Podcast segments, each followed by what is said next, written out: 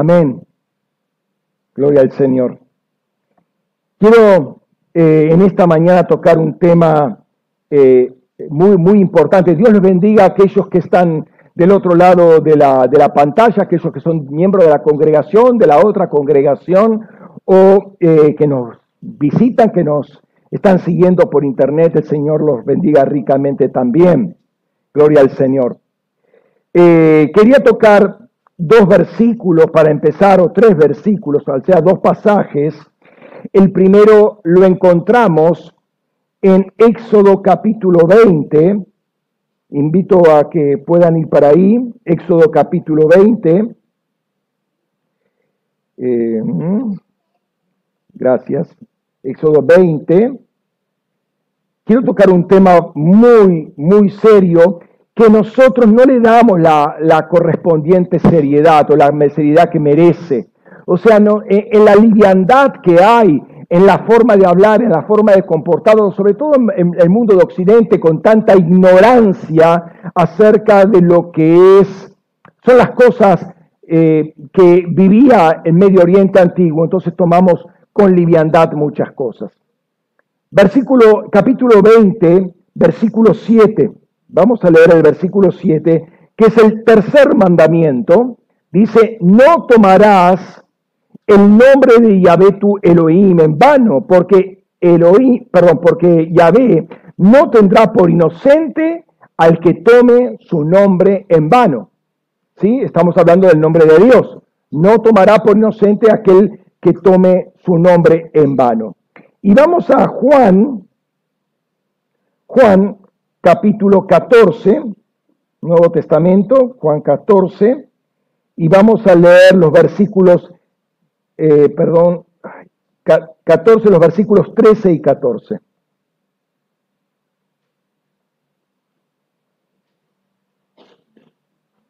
Y todo lo que pidieras en mi nombre, eso haré, para que el Padre sea glorificado en el Hijo. Y si algo me pedís en mi nombre, yo lo haré. Cuando estamos en un ambiente de trabajo, eh, quizás no nos damos cuenta, pero manejamos un determinado lenguaje, que es un lenguaje propio del trabajo.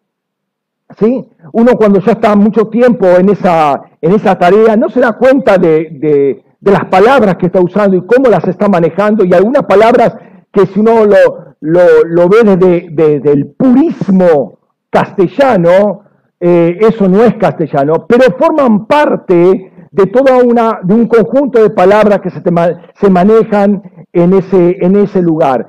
Si bien se comunican en castellano, hay algo particular que ya es como si fuera un metalenguaje en el sentido de que eh, va más allá del castellano tiene que ver con eh, signos o señales que están por arriba del lenguaje, que muchas veces son eh, visuales ¿sí? o, gesticulares, pero eh, también con, em, con, con, el lenguaje, ¿no? Y hacen al trabajo. Si alguien llega ahí, alguien de afuera, fuera de ese contexto, y nos escucha hablar, va a entender mucho ¿sí? porque saben que están hablando en este caso en castellano, pero después el la parte técnica dijo eso y, qué quiere decir eso.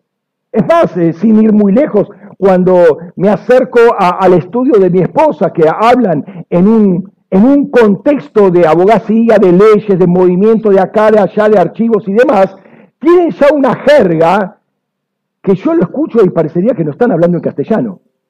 No se dan cuenta justamente es una jerga, ¿sí? Y todo ámbito social eh, tiene esa jerga, consciente o inconscientemente, es una especificidad, es una modalidad lingüística de un determinado grupo social o profesional cuyos miembros se hablan para comunicarse y para hacer una determinada tarea.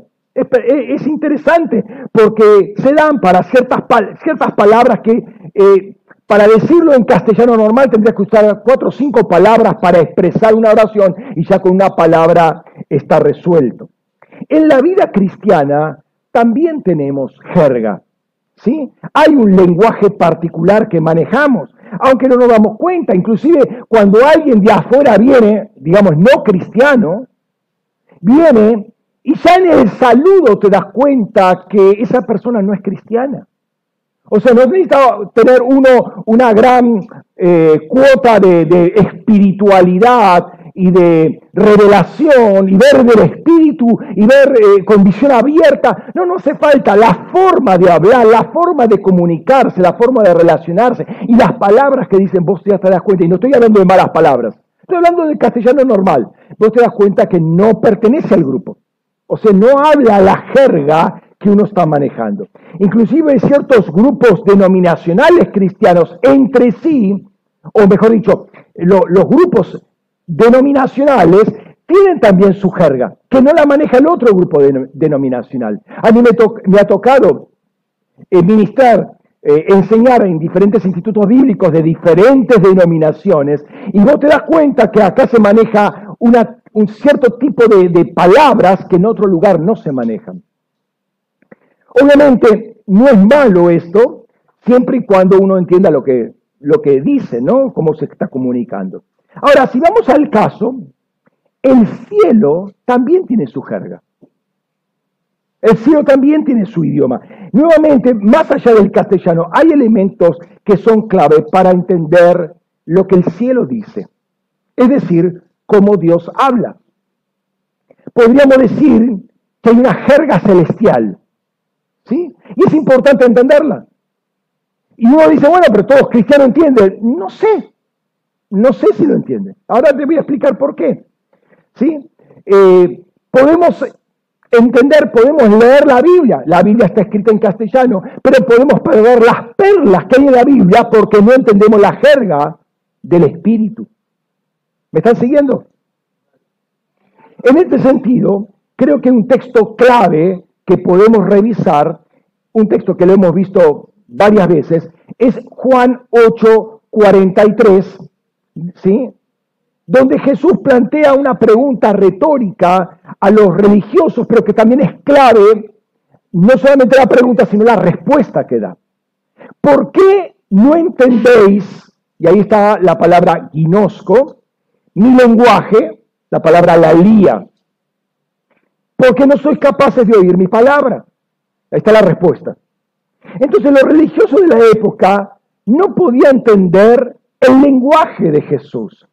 Y es que estas palabras son, estas palabras que yo eh, resalté ahí, Guinosco y la Lía, son clave para entender lo que Jesús está diciendo. Porque ese Guinosco, ese, eso que está traducido como entender, es una, un entender, un conocer por relación. Es decir, ellos no tenían relación con el hablar de Jesús. Él tiene un hablar particular que no es arameo, que no es hebreo, que no es griego, un hablar particular con, los cual, eh, con el cual los religiosos no tenían afinidad, no tenían comunión, no tenían compromiso. ¿Por qué no pueden entender, conocer, tener relación? Y la, y la lía es el hablar, es el hablar común. ¿sí? Nosotros, ahora yo estoy haciendo, laleando, por así decirlo, ¿no? Eh, la, leo es el verbo. Em, Jesús está preguntando por qué no tienen relación con su hablar. Inclusive, ¿por qué no reconocen su hablar? Porque esa palabra guinosco puede también ser reconocer. Entonces, si Jesús estuviera hablando eh, eh, en arameo y los religiosos entienden arameo, la pregunta sería casi tonta. ¿Por qué? ¿Por qué no entienden lo que yo les hablo en castellano? Ahora, reconozcamos que muchas veces los padres le dicen a, sus hijos después de unas cuantas veces, ¿por qué no entendés lo que yo te digo?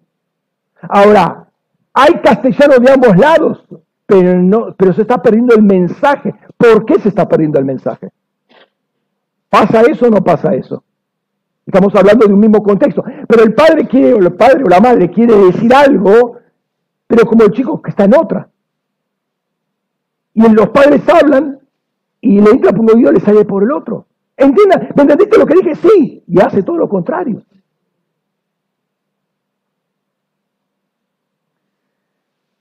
Entonces, estos judíos le respondían a Jesús. Había un diálogo, o sea, entendían el arameo. Pero parecía algunas veces un diálogo entre sordos, ¿no? Pero indiscutiblemente Jesús va más allá del arameo. Había algo entre ellos y Jesús que no les permitía captar eh, o, recibir esas, ese hablar de Jesús. Ahora, esto es más profundo, porque si se entiende que reconocer es conocer lo que antes, o, reconocer es volver a conocer. Es decir, lo conocía de antes, lo había hablado antes y ahora lo reconozco. ¿Sí? ah, sí, ya, esto lo, lo habías dicho, sí, sé que viene de ti, ¿no? Es como que antes ya lo había escuchado y ya lo había aprendido, ¿no? Ahora la respuesta que da Jesús es quizás más intrigante. Porque dice, porque no sois capaces, Dunamai, de oír, acuo, mi palabra, logos. Tres palabras también importantes ahí, ¿no? No pueden oír la palabra, no pueden oír el logos de Jesús, mi palabra, él era el logos. No pueden oír lo que Jesús estaba hablando.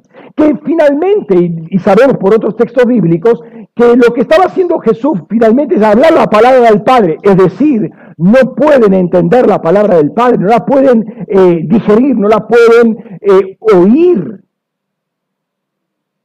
Pero como no estaban oyendo arameo, sí, oyen arameo, entienden arameo, pero no pueden oír la palabra del Padre. En medio del arameo. O sea, acá está la frase, pero en medio está metida la palabra, en este caso del Padre. Y esto me habla de oídos espirituales. Los oídos espirituales estaban cerrados de estos hombres. O sea, oyen el lenguaje natural, pero no oyen el lenguaje espiritual.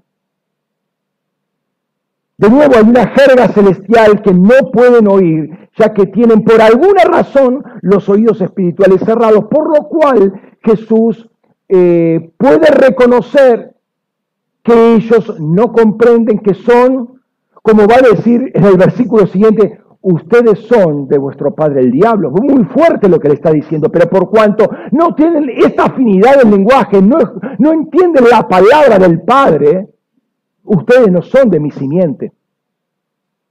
Ustedes son de la simiente de la serpiente. ¿Sí? Entonces, si la fe viene por el oír y estos oídos de estas personas estaban tapados, nunca iban a poder llegar a ser salvos. Porque la fe viene por el oír. ¿Sí? El oír la palabra de Dios. La palabra de Dios no la pueden oír, luego no pueden generar nunca fe, nunca pueden ser salvos. Revisando la historia, encontramos una explicación a esto. Isaías, en un momento, tiene una visión del trono de Dios y un diálogo que se da ahí en medio del trono, en medio de esa corte celestial que está ahí en Isaías capítulo 6. Y Dios, el Señor, suelta una pregunta ahí, e Isaías está en esa corte celestial. Muy interesante, ¿no? Isaías, como escondido ahí, espiando a ver qué, qué está pasando en esa corte, Dios hace una pregunta, ¿quién irá por nosotros? E Isaías metido, yo, yo, no puedo ir. Y se mete Isaías ahí. Bueno, anda. ¿Y qué le digo? Esto le vas a decir. Y eso es lo que aparece en Isaías capítulo 6, los versículos 9 y 10. Digo pues, perdón, dijo pues, anda y di este pueblo, con oído oiréis, pero de ningún modo entendáis. Viendo veréis, pero de ningún modo percibáis porque el corazón de este pueblo fue endurecido y sus oídos oyeron con dificultad y cerraron sus ojos. No sea que vean con los ojos ni y oigan con sus oídos y entiendan con el corazón y se conviertan. Aún así los sanaré. Entonces la, la razón de la sordera y de la ceguera espiritual es un corazón que fue endurecido, finalmente un corazón endurecido. ¿Por qué no entendéis mi lenguaje? Porque tu corazón está duro. Esa sería la respuesta finalmente. El corazón está endurecido. Algo pasaba en el corazón de los judíos de la época de Jesús. Y el tema del corazón es clave. En toda la escritura es clave. Y lo sabemos. Conocemos el texto. Con toda diligencia, vigila, guarda tu corazón, porque de él mana la vida. Estas personas no vigilaron, no cuidaron, no guardaron su corazón, lo llenaron de basura, mucha basura, y podemos encontrar religión, podemos encontrar avaricia, podemos encontrar orgullo, egoísmo, legalismo, autojustificación, un montón de cosas.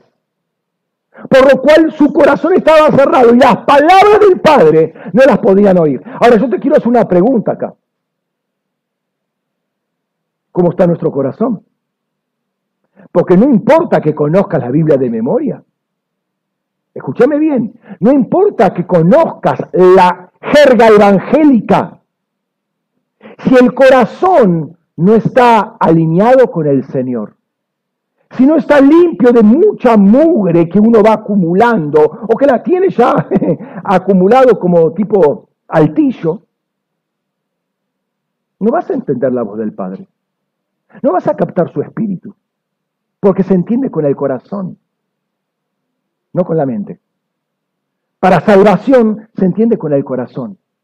Y vos tenés que entender lo que Dios dice, la jerga del Padre, para que, el, para que eh, entre esa fe salvífica y fe de vida. Ahora, si el corazón está endurecido, hay un problema grave. ¿Por qué? Porque inmediatamente el corazón se cierra y empieza a trabajar la mente.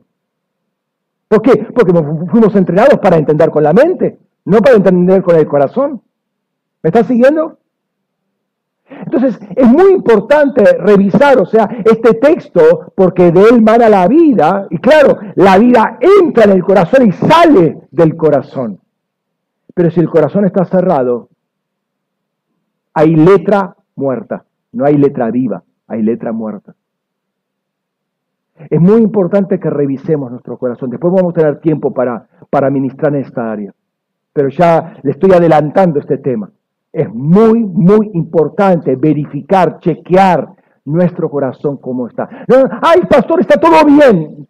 Eh, revisa tu corazón cómo está, porque puedes estar perdiendo perlas que Dios te está entregando. Están lloviendo perlas y no te das cuenta, que hay todas alrededor y a vos no te toca ninguna por causa del corazón. Por otro lado, conocemos, para ir enfocándonos progresivamente en lo que quiero hablar esta mañana, se escucha bien, ¿no? Este, este otro texto, Hebreos capítulo 1, versículos 1 y 2.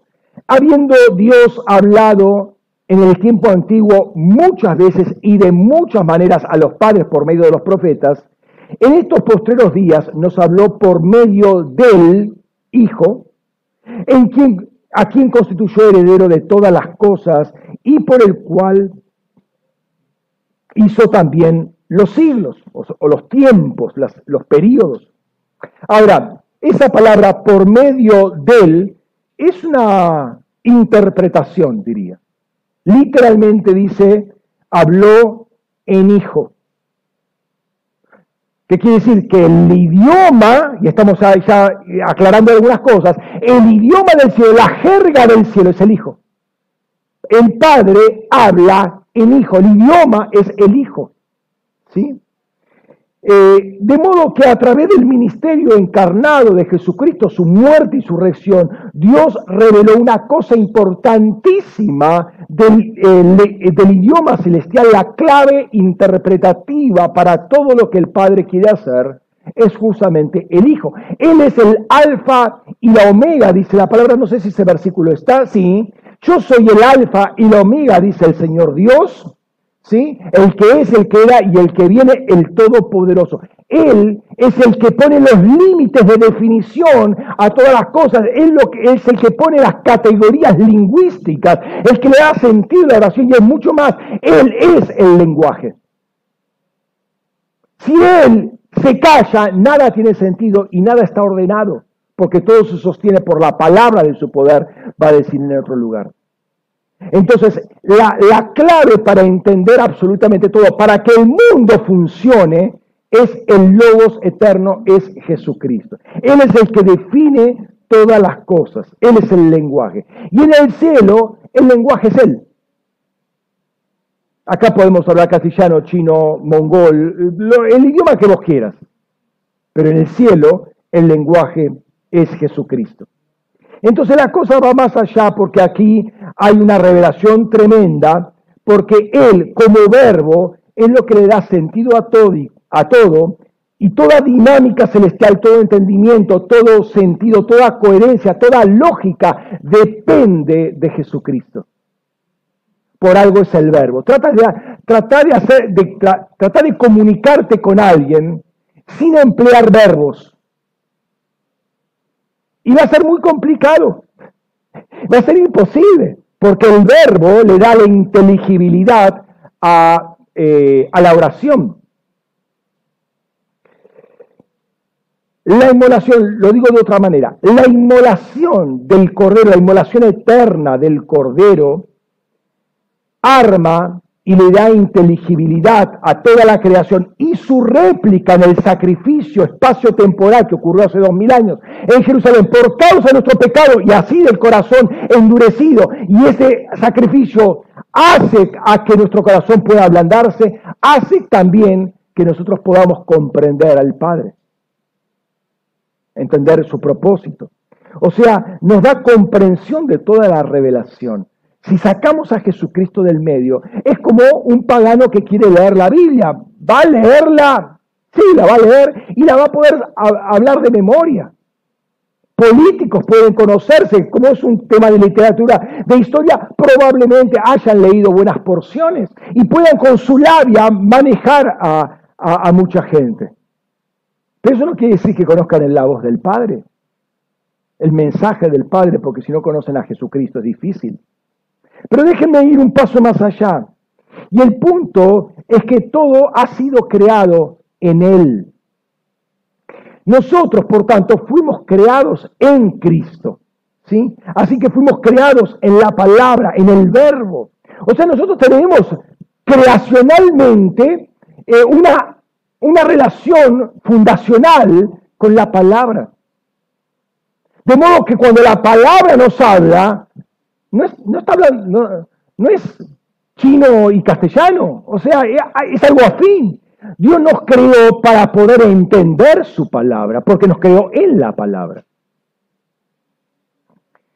Dios habló Cristo a nuestras vidas. Soltó del logos eterno, soltó un rema y nosotros somos ese rema, somos un rema viviente. ¿sí? Al soltar esa bendición, dijo bien de nosotros, nos definió y nos dio todo lo que necesitamos para estar completos en Él, para hacer lo que Dios quiere que nosotros hagamos, aquello que lo cual fuimos predestinados, fuimos pensados desde antes de todos los tiempos para hacer, de modo que no necesitamos nada. O sea, hoy, pastor, si yo tuviera esto, tuviera aquello, hermano, lo que vos necesitas para hacer la voluntad de Dios ya lo tenés. Y si no lo tenés, bueno, hay que guerra espiritual porque lo tenés que tener, porque es parte de tu eh, legado. Dios no te creó desnudo, te creó con toda la bendición, de modo que vos seas completo en Cristo. Es cierto que el diablo ha robado bendiciones, pero en Cristo todo es devuelto. Y si hay algunas cosas que faltan, bueno, hay que pelearlas porque el diablo las tiene que soltar por diseño son nuestras. Entonces vos no necesitas compararte con el otro, ni querer tener lo que tiene el otro, porque el otro tiene un llamado particular y vos tenés un llamado diferente. Y para ese llamado constituyó a esa persona con su carga física, su carga emocional y su carga espiritual. Y a vos te hizo totalmente diferente porque vos tenés otro llamado.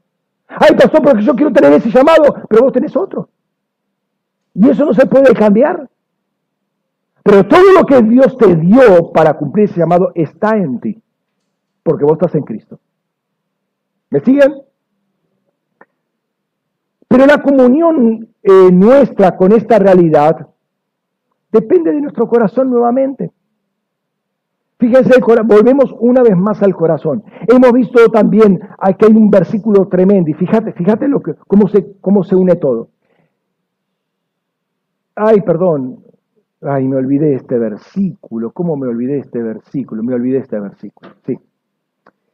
Juan 1, 18 dice, nadie ha visto jamás a Dios. El unigénito Dios, el que está en el seno del Padre, él lo explicó. Sí, lo conoce, Juan 1.18, ¿no? Ahí la palabra por seno, el que está en el seno del Padre, esa palabra es colpos. Esa palabra colpos es el lugar más interno, más íntimo de una persona. En las vestimentas de la época, el colpos era el bolsillo interior donde, de las vestimentas donde uno llevaba el dinero el tesoro. Entonces Jesús está en el colpos del Padre, en lo más íntimo, donde el Padre guarda su tesoro, que es Cristo. Ahí está Cristo. Eh, entonces Jesús, definido como el unigénito Dios, ¿y qué quiere decir esto? Es el, es el Elohim único en su tipo que está y porque es único en su tipo, de todos los Elohim que hay en la, en, la creación, Él es único en su tipo porque está en el colpos del Padre.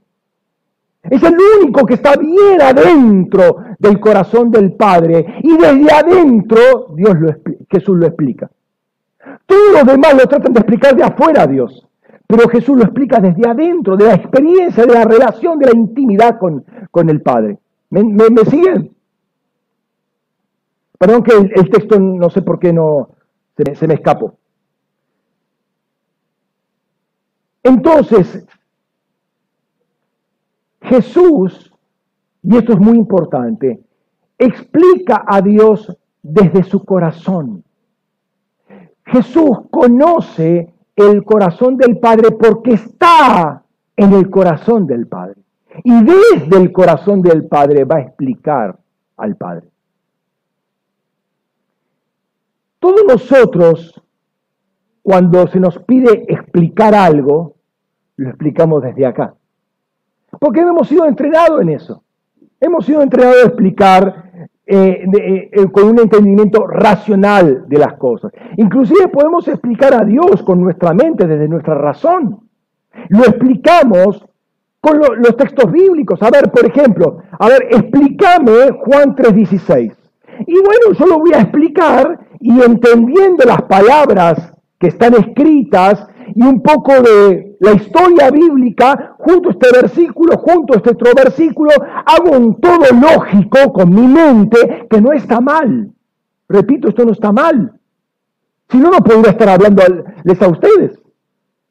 Si no pudiera coordinar ideas, no puedo hablar, no hay, no hay algo sostenible, un lenguaje, un diálogo sostenible, un monólogo sostenible, inteligible. Entonces, eh, yo explico y voy a ver el sentido gramatical, lingüístico de las palabras, teológicas de las palabras, voy a combinar palabras, voy a combinar versículos y te voy a dar una explicación y vos vas a decir, ah, ahora entiendo. Y está bien, lo entendiste. Yo te lo expliqué desde mi mente y vos lo recibiste con tu mente.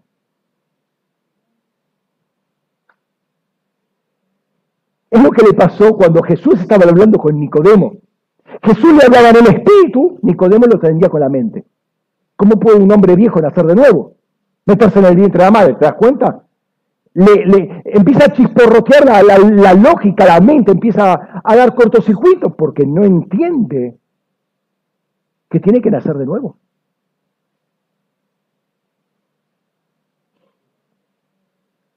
Entonces, el entendimiento racional no está mal, pero hay algo fundamental que falta. Yo tengo que conocer el corazón de Dios para explicar lo que Dios quiere decir.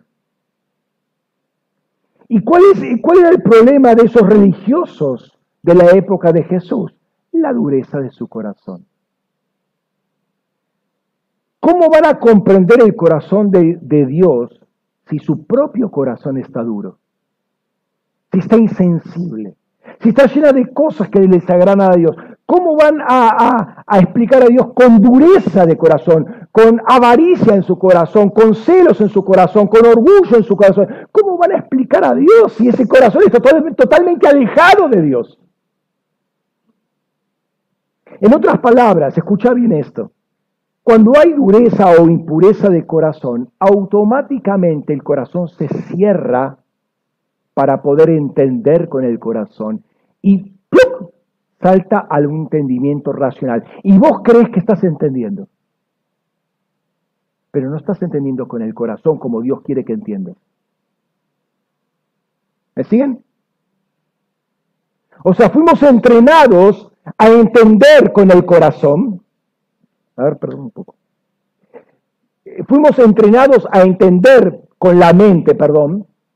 Cuando venimos a Cristo hay toda una reenseñando un discipulado para empezar a entender con el corazón, hay, un, tratamiento que el Espíritu Santo va a hacer con nuestro corazón para ablandarlo, para poder entenderlo a Dios. Pero empezamos a llenarnos de basura y eso se cierra y automáticamente saltamos a la mente. Entonces vemos que hay tres cosas interrelacionadas, corazón, lenguaje y ubicuidad. Ubicuidad. Si estoy en Cristo, estoy en un lugar, Cristo. Cristo está en el corazón del Padre y desde allí lo explica. Entonces yo tengo que vivir ahí donde Cristo vive. Por eso es muy importante y es diferente el que Cristo esté en mí que yo esté en Cristo. ¿Ven la diferencia? Una cosa que Cristo esté en mí y yo no tengo que hacer mucho esfuerzo. Simplemente le pido perdón y le digo, Señor, entra en mi corazón y Él entra. Cristo está en mí, por la fe. Pero de ahí a que yo esté en Cristo es otra cosa. Porque si mi corazón tiene una cantidad de impurezas, yo no estoy en Cristo. Si yo no ando en luz, yo no estoy en Cristo. Cristo está en mí, pero yo no estoy en Cristo. ¿Ven la diferencia? Es más fácil que Cristo esté en mí. Yo no tengo que hacer absolutamente nada, solamente creer. Pero que, que yo esté en Cristo, obviamente la obra la tiene que ser Cristo, pero yo tengo que despojarme de una cantidad de cosas para poder estar en ese lugar santísimo. La jerga del cielo es el Hijo, pero el Hijo en el corazón del Padre. Y esto me lleva al punto que quiero tratar esta mañana, es una introducción simplemente, y va, hay una, ahora una segunda, una segunda introducción.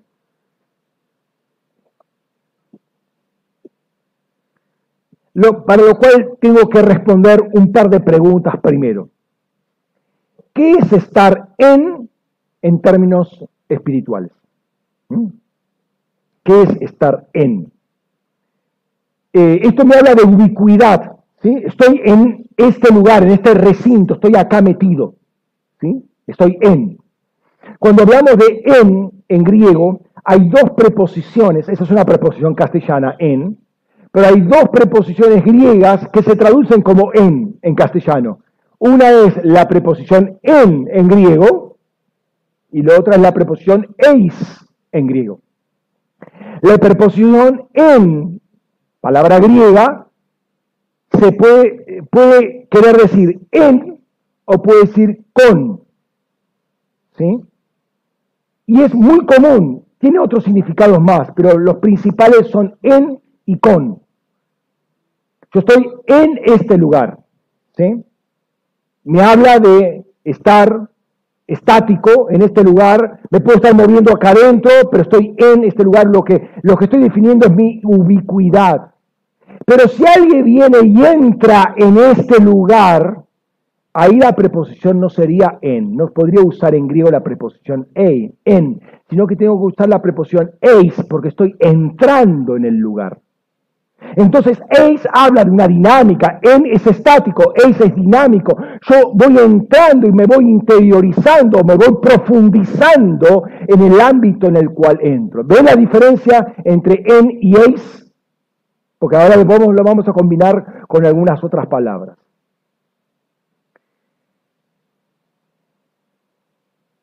El otro tema que es importante encarar es el tema del nombre, desde un concepto hebreo. Eh, todavía queda en tiempos actuales algún resabio de lo que es la importancia del nombre. ¿Por qué se me cortó esto?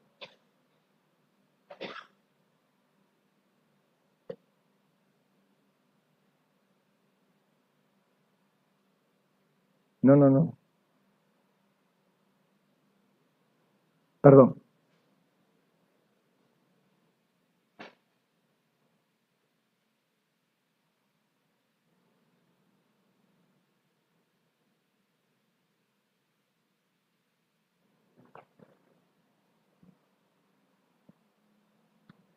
Bien. Todavía le decía que queda un poco un resabio antiguo del concepto del nombre.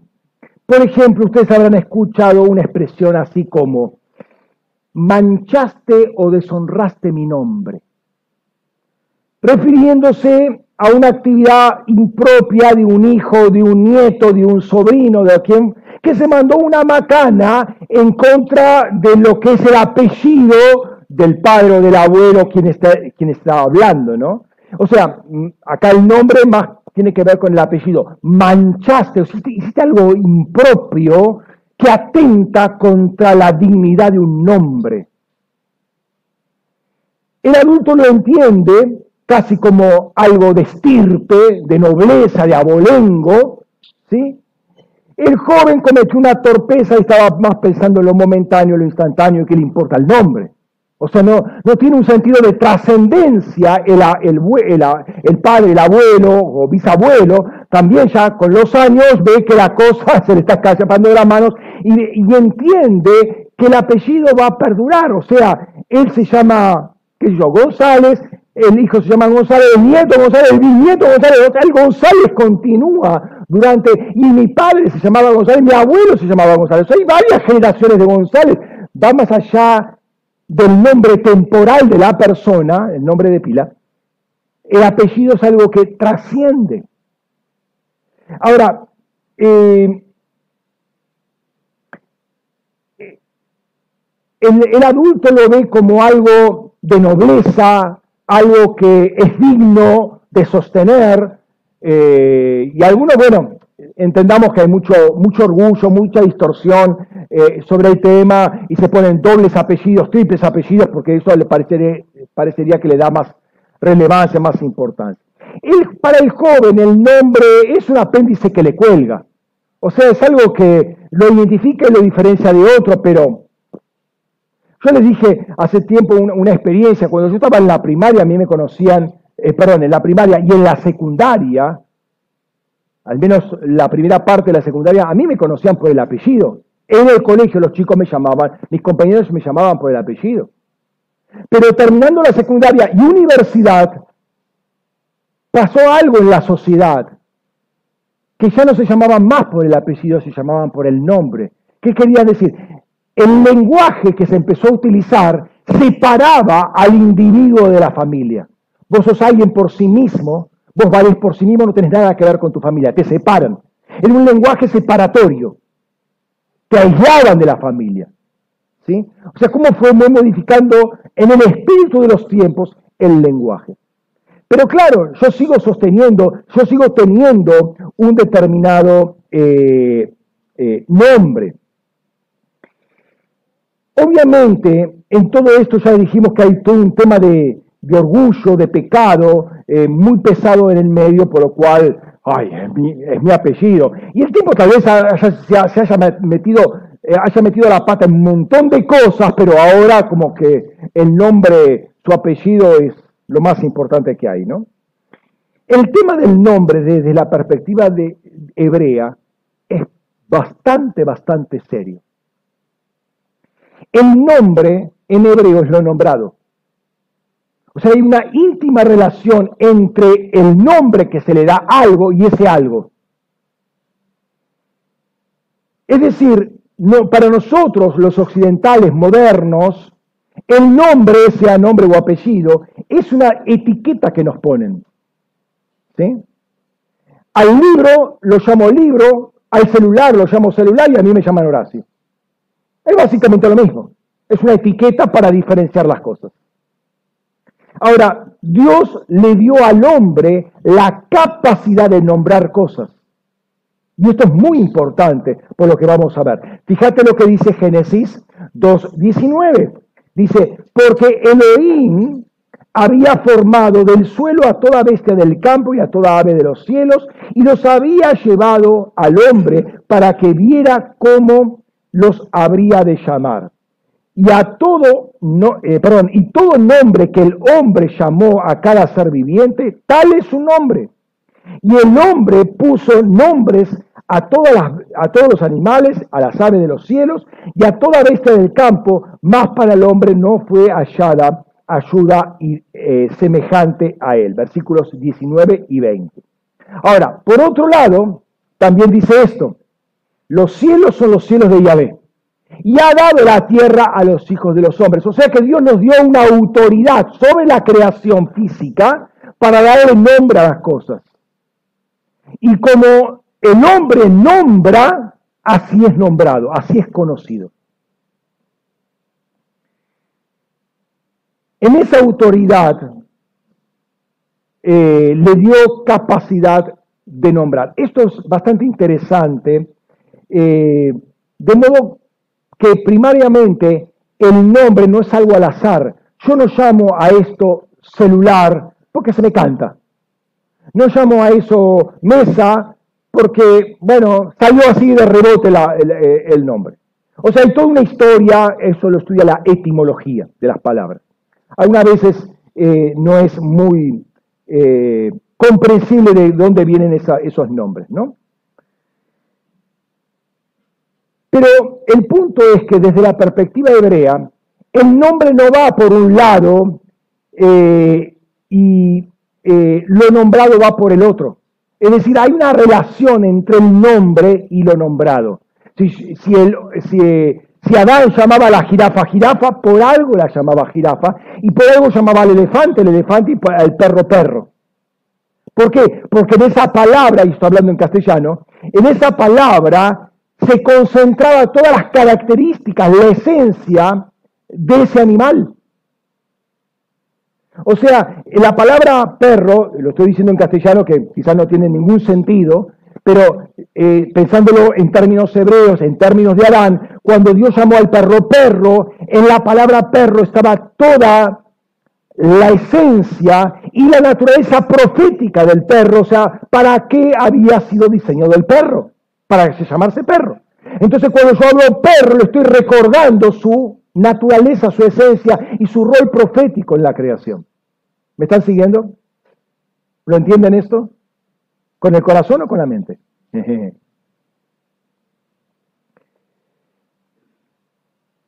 Ahora, justamente como Adán no había pecado, entonces él podía entender al ver al animal, ver su diseño profético.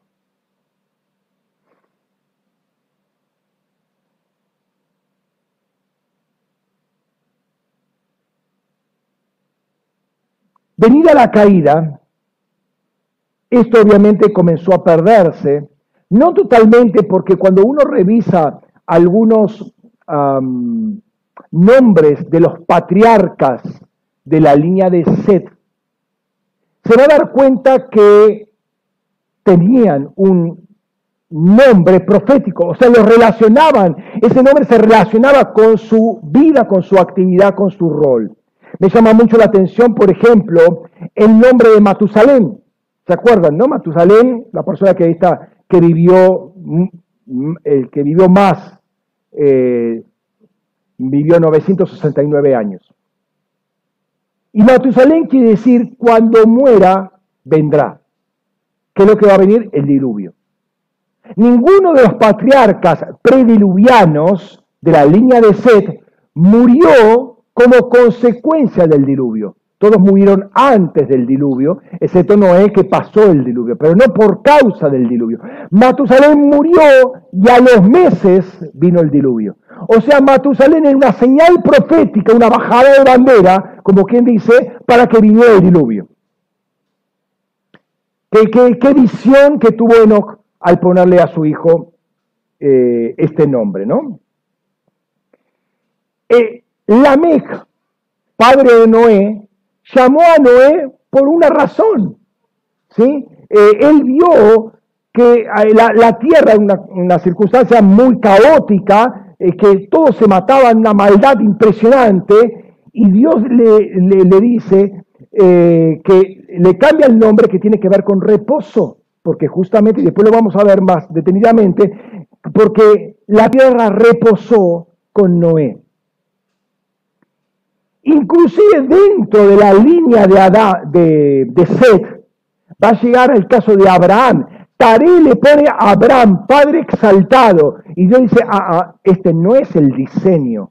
¿Vieron? Taré estaba metido en lo suyo. Taré, una, una, una familia totalmente idólatra, y lo dice la escritura en Josué, Josué 24, 2 creo, si no me equivoco, dice que eran adoradores de, la luna, de los dioses paganos. Entonces, claro, ¿cómo vas a tener revelación con, esto, toda esa, esa, esa, vida, ese estilo de vida, ese corazón? ¿No? Entonces le pone a Abraham, padre exaltado. Ahora, padre exaltado, escúchame, eh, ¿cuándo tuvo el primer hijo? a los 100 años y milagrosamente, no fue por la naturaleza de él.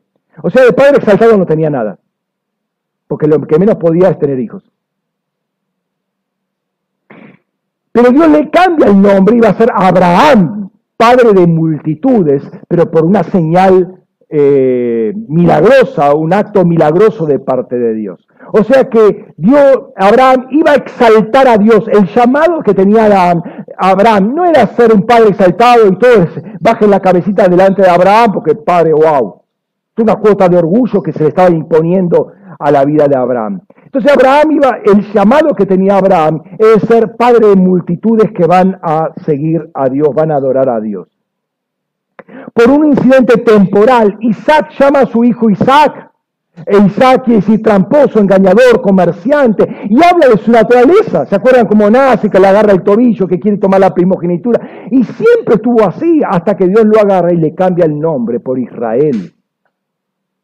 Entonces, hay, cambios que Dios va a producir. ¿Por qué? Porque el nombre está mal dado o está dado para un tiempo antiguo. ¿Qué pasa? Que cuando nace de nuevo, hay eh, esa persona encaja en la visión, encaja en la revelación, encaja en el propósito de Dios y el nombre es diferente. El enemigo, por su lado, busca cambiar el nombre. ¿Para qué? Para hacerlo afinar al enemigo. ¿sí? Eh, justamente con el sentido opuesto que quiere Dios, que es eh, que te distraigas, que cambias de rumbo, que vayas de acá para allá, que no tengas un rumbo fijo, que adores a demonios, entonces te pone un nombre afín a ese propósito. Caso típico, Daniel y sus amigos. Dios, eh, Nabucodonosor le cambia el nombre, a él lo llama Belsasar a los amigos Sadrach, Besach y Abednego, pero eso no era su nombre, era Ananías, Azarías y Misael. Entonces, eh, el enemigo busca cambiar, ¿para qué? Para que, que te olvides de tu Dios y te acuerdes y repitas y tengas afinidad con los dioses paganos. Eso es lo que hace Babilonia, eso es lo que hace el mundo. A, José le cambiaron el nombre también, cuando se casa con la, con la, eh, con la hija del, del sacerdote.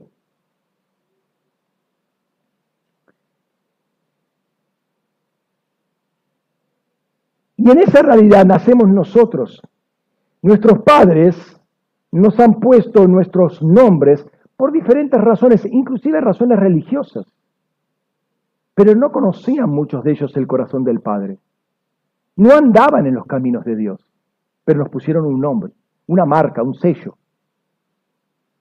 Eh, y el punto es, ¿refleja ese nombre el propósito de Dios para nuestras vidas? Porque volvemos al concepto de nombre. ¿Sí? Volvemos al concepto de nombre. Ellos no vivían, y no, o sea, lo hicieron con buenas intenciones. De nadie dice que vos te vas a llamar Judas porque Judas traicionó a Jesús. No, o sea, el tipo, si es un satanista, tal vez lo hace y, le pone a, su hijo Judas o, cualquier nombre medio, medio estrambótico. Belial, te vas a llamar Belial. Eh, por lo general los padres no son así, ¿no? Buscan de su buen, de su buen corazón, humanamente hablando, corazón caído, pero ajeno a los propósitos de Dios, poner un nombre, tal vez como se llamaba el abuelo, como se llamaba el tío, como se llamaba el otro pariente, como se llamaba la virgencita de, no sé dónde. Algo. Ah, sí, el Sagrado Corazón de Jesús y, la, y hace toda la vuelta y la llaman, qué sé yo. ¿Cómo la llaman? Son buenos deseos, pero finalmente se ha centrado en el corazón del hombre, un corazón caído. Ahora, algo que me llama la atención, y vuelvo al caso de Noé para que vean cómo trabaja el nombre profético. Me llama la atención todo el relato del diluvio, ustedes lo conocen, Génesis 6, 7, 8, que, donde termina, después el 9 están todas las promesas. Dice en 8.1, Génesis 8.1, se cortó de nuevo acá. No sé por qué se corta. Ahí está, 8.1, Génesis 8.1. Dice, y se acordó Elohim de Noé y de todas las fieras y de todo el ganado y todos los reptiles eh, que estaban con él en el arca. Y Elohim hizo pasar un viento sobre la tierra y el agua cesó. Dios se acordó de Noé. Ahora, no es que eh, Dios tiene baches en su memoria, ¿sí? Está viejito y de vez en cuando se olvida y tiene que tomar algún remedio para recordar las cosas. Dios se acordó de Noé. No, no es que tenga lagunas mentales. El acordarse de en Dios es que Dios dirige su atención en función de una palabra o promesa anterior para ponerse a actuar en ese momento. Ese es el acordarse de. Él se acordó del pueblo de Israel. Él se acordó de Sara que era estéril. Él se acordó de Ana que era estéril. Y actúa. Él se acordó de Elizabeth y actúa. Es decir, no es que se olvida, va a actuar en función de una palabra, de una promesa, va a actuar en ese momento. En este sentido, uno ya comienza a ver cómo Dios empieza a trabajar porque se acordó de Noé y de toda su familia y todos los animales que estaban en el arca e hizo pasar un viento y empezaron a disminuir las aguas. ¿Vieron? Ya se acuerda e inmediatamente hace algo. Y uno puede ver que lo que pasó antes de 8.1, versículo 6, capítulo 6 y capítulo 7, se va a empezar a revertir a partir del capítulo del versículo 8.2. Hay toda una inversión de cosas. Lo anterior era destructivo, ahora va a ser constructivo hasta llegar a esa nueva tierra. Entonces el versículo 8.1 de Génesis es, por así decirlo, un versículo bisagra en esa historia del diluvio. Ahora, termina en Noé justamente esta historia porque Noé quiere decir reposado, quieto. Acordarse de Noé era acordarse de su nombre. Acuérdense que el nombre y lo nombrado son una sola cosa. Entonces cuando él se acordó de Noé, se acuerda del el nombre de Noé y el Noé quiere decir reposado, tranquilo, quieto. Entonces había un llamado profético en Noé. Y es interesante que su nombre en hebreo se es Noah, o sea, es una nun y una het. En castellano, una N y una J, Noah. Al revés, JN es gracia. El nombre de Noah al revés es Gem. Estamos hablando de consonantes solamente. O sea, lo invertido al reposo era gracia.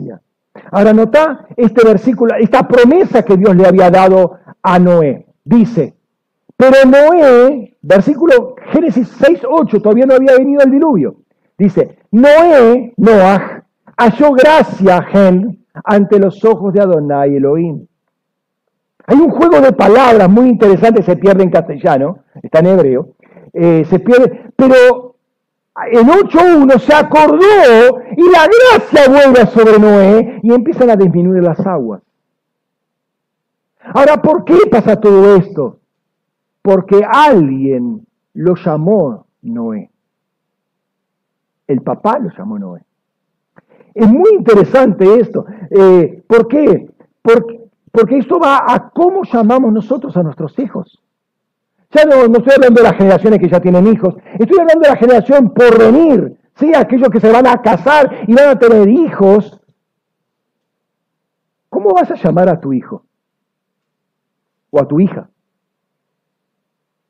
Porque con este entendimiento ya se te abre un panorama mínimamente de preguntarle, Señor, ¿cuál es la voluntad de Dios para mi hijo o mi hija? ¿Me siguen? Fíjate, Lamec tuvo a su hijo Noé y llamó su nombre Noé diciendo, este nos aliviará de nuestras obras y de la fatiga de nuestras manos del suelo que maldijo Adonai Elohim. Entonces cuando Noé, perdón, cuando Dios se acuerda de Noé, se acuerda de esta promesa. Esta es una palabra que, eh, que recibió de Dios. Es un nombre profético que, Noé, que Lamec recibió. Entonces le da esta palabra. Él es un hombre profecía. Noé es un hombre que lleva en su nombre una profecía. Él es uno con ese nombre, de modo que cuando Dios se acuerde de él, se acuerde de todo, de todo lo que está con él.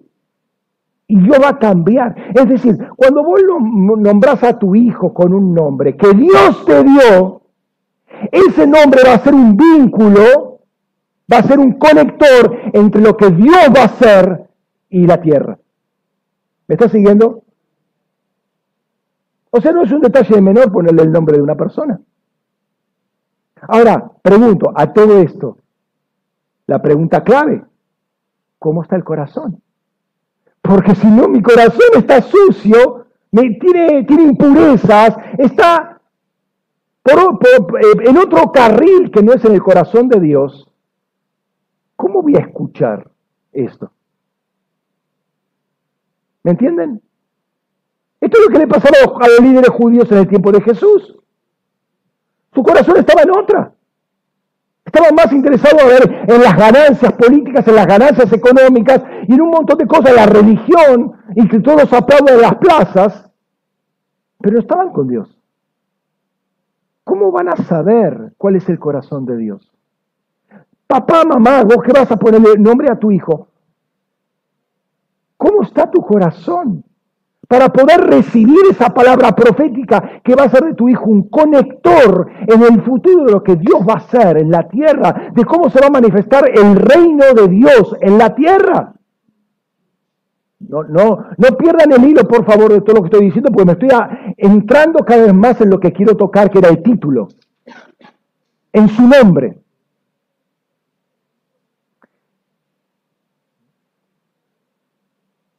Cuando revisamos la palabra hebrea por nombre, la palabra es Shem. Y básicamente la palabra Shem en hebreo quiere decir una marca, una posición conspicua, de modo que claramente te diferencia de otro, una apelación o memorial de individualidad, un monumento, por lo cual implica honor, autoridad, carácter.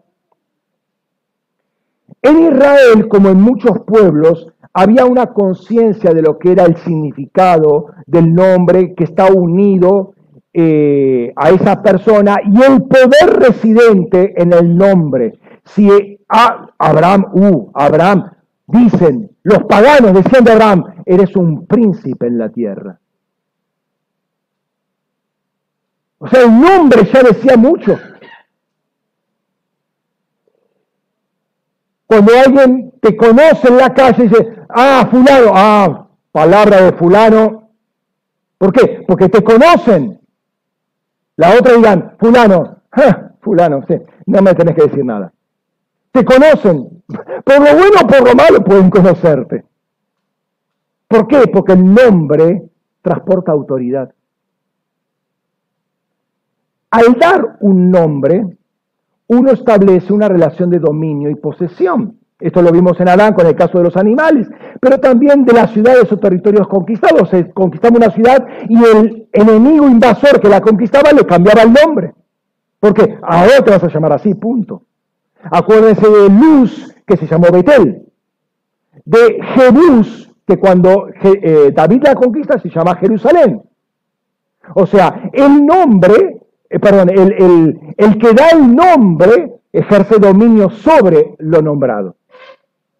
Dios da nombre a las estrellas, Salmo 147, 4. Como también da nombre a Israel, reclamándolo entonces como su propiedad. Si Él te da nombre, le perteneces a Él. Pero también el nombre de Yahvé es mencionado sobre Israel, así que Israel es el pueblo que le pertenece y está al servicio de Dios. Eh, el nombre de Yahvé es nombrado sobre el templo, Jeremías 7.10, o sea que el templo le pertenece a Dios. Es, mencionado sobre el arca, o sea, el arca le pertenece a Dios es mencionado sobre la ciudad, Jerusalén, o sea, Jerusalén le pertenece a Dios, está al servicio de Dios.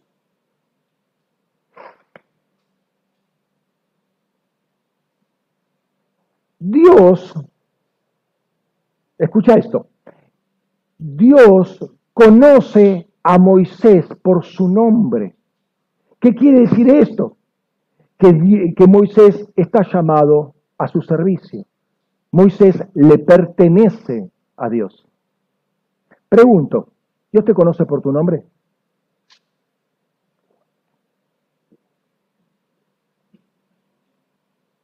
Qué silencio, ¿no? ¿Dios te conoce por tu nombre? Sigue el silencio. Repito por tercera vez, ¿Dios conoce tu nombre? No están muy convencidos.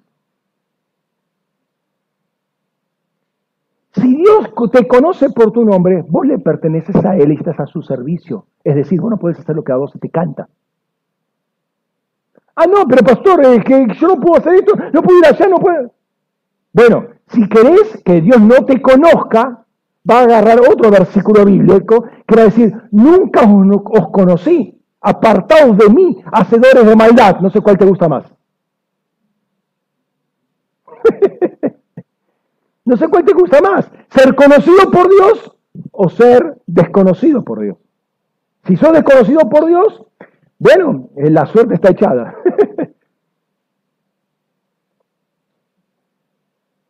somos su posesión, su posesión y estamos a su servicio. ¿Por qué? Porque su nombre es invocado sobre nuestras vidas.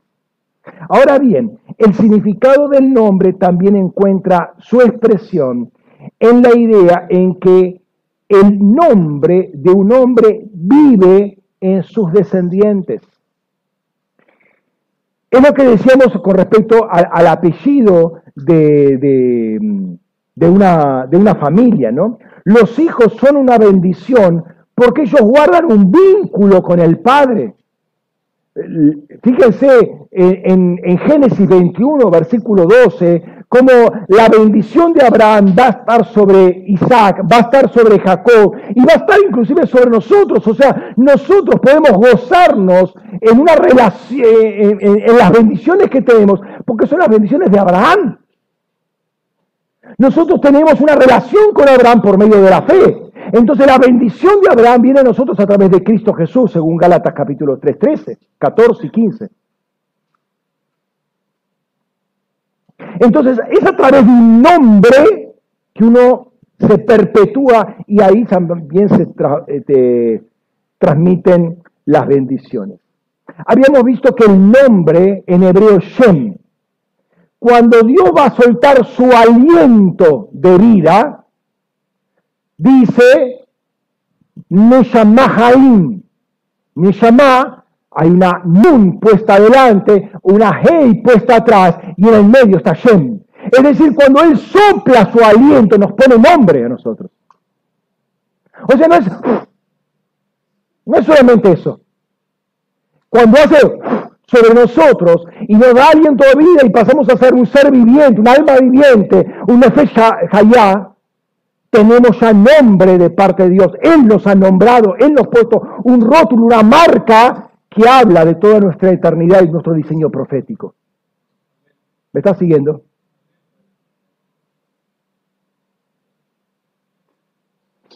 Entonces ahora llego al núcleo de lo que quiero hablar esta mañana. La palabra hebrea es, por nombre es Shem. Y algunas veces se le antepone el prefijo hebreo de. Entonces, de Shem. Y eso quiere decir, y por lo general así está traducido, como en el nombre de. De Shem es en el nombre de.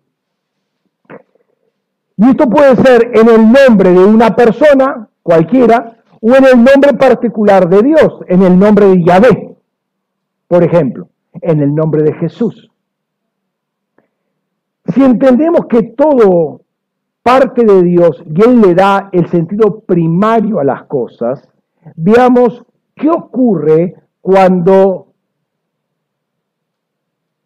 Moisés le pide a Dios, quiero ver tu gloria. ¿Se acuerdan? ¿No se acuerdan? Bueno, ahora se van a acordar otra vez. ¿Por qué se corta?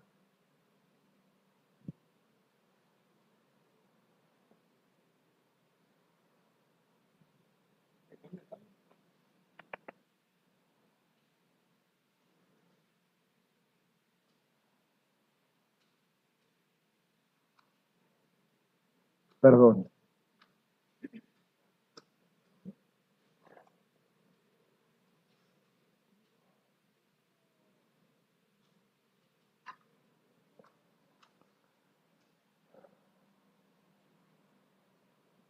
Esto ya lo vimos, esto ya lo vimos, esto ya lo vimos, acá está.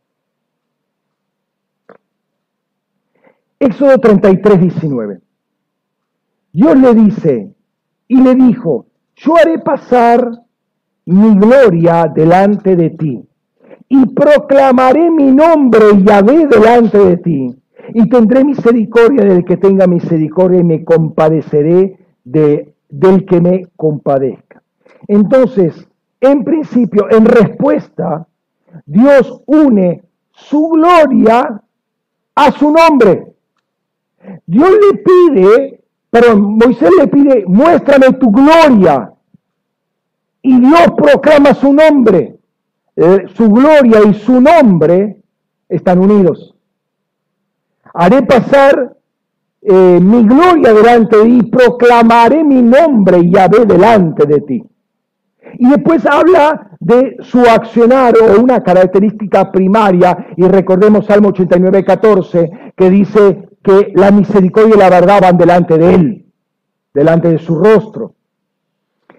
Entonces, eh, eh, es interesante, y el desenlace de esto justamente aparece en el capítulo siguiente, en los versículos siguientes, dice, y Yahvé descendió en la nube y estuvo allí con él noten, con Moisés, mientras Moisés invocaba el nombre de Yahvé, Kará de Yahvé, en hebreo, Kará de Yahvé. Y pasó Yahvé por delante de él, proclamando Yahvé, Yahvé, Elohim misericordioso y clemente, lento para la ira y grande en misericordia y verdad, que guarda la misericordia a millares y que carga con la iniquidad, la transgresión y el pecado pero de ningún modo justificará al culpable que visita la maldad de los padres sobre los hijos y sobre los hijos de los hijos hasta la tercera y cuarta generación. Entonces, por un lado, noten esto que es curioso, por un lado Moisés estaba invocando el nombre de Yahvé, Kará de Shem Yahvé, y por otro lado pasa Yahvé. Qué interesante, cuando yo invoco el nombre de Dios, Dios está al lado mío. Pasa al lado mío.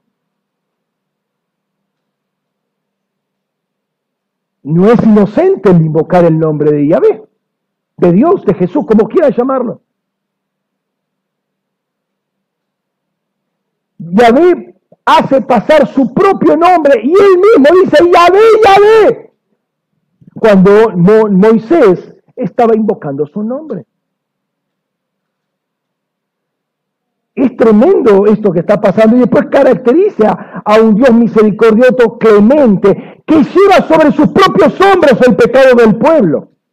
Pecado, rebelión, iniquidad, lo lleva. Pero de ningún modo va a ser del culpable inocente,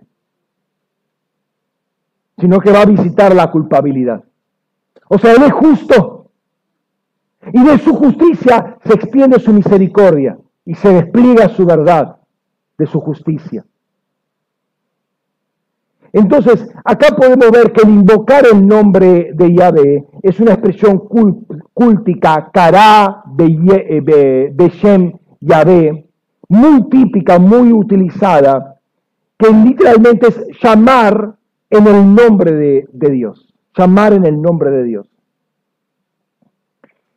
De modo que cuando uno hace esto, Dios se hace conocido, Dios se revela. Cuando uno llama en el nombre de Dios, Dios se revela. Cuando uno llama en el nombre de Jesús, Jesús se revela. El nombre es la revelación. Este uso también muestra la proximidad que hay entre lo nombrado y aquello, en este caso el nombre de Yahvé, que es invocado por ese mismo nombre. Es decir, hay una afinidad muy cercana. Ahora, vuelvo al corazón. Si el corazón no está alineado con Dios, mejor es no invocarlo.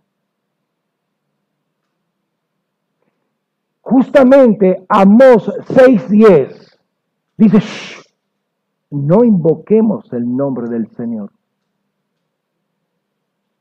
Es decir, entendiendo que el mandamiento, el tercer mandamiento no tomarás en vano el nombre de Dios, mi nombre, dice el Señor. Entonces yo no puedo con un corazón ajeno a Dios utilizar el nombre de Dios como cualquier cosa, como un apéndice religioso. Porque eso no va a ayudarme nunca es tomar un poco de conciencia quién es Dios, que no es un igual a nosotros. Tomar conciencia de que Dios es santo, mi nombre es santo, yo soy santo. Sed pues vosotros también santos. Lo dice Levítico, pero también lo dice Pedro. Entonces, la vida del que es llamado por su nombre, de que Dios conoce mi nombre, es una vida de que me voy, que me voy a separar del mundo para poder invocar el nombre de Dios. E invocando el nombre de Dios tengo la revelación de Dios. ¿Me está siguiendo?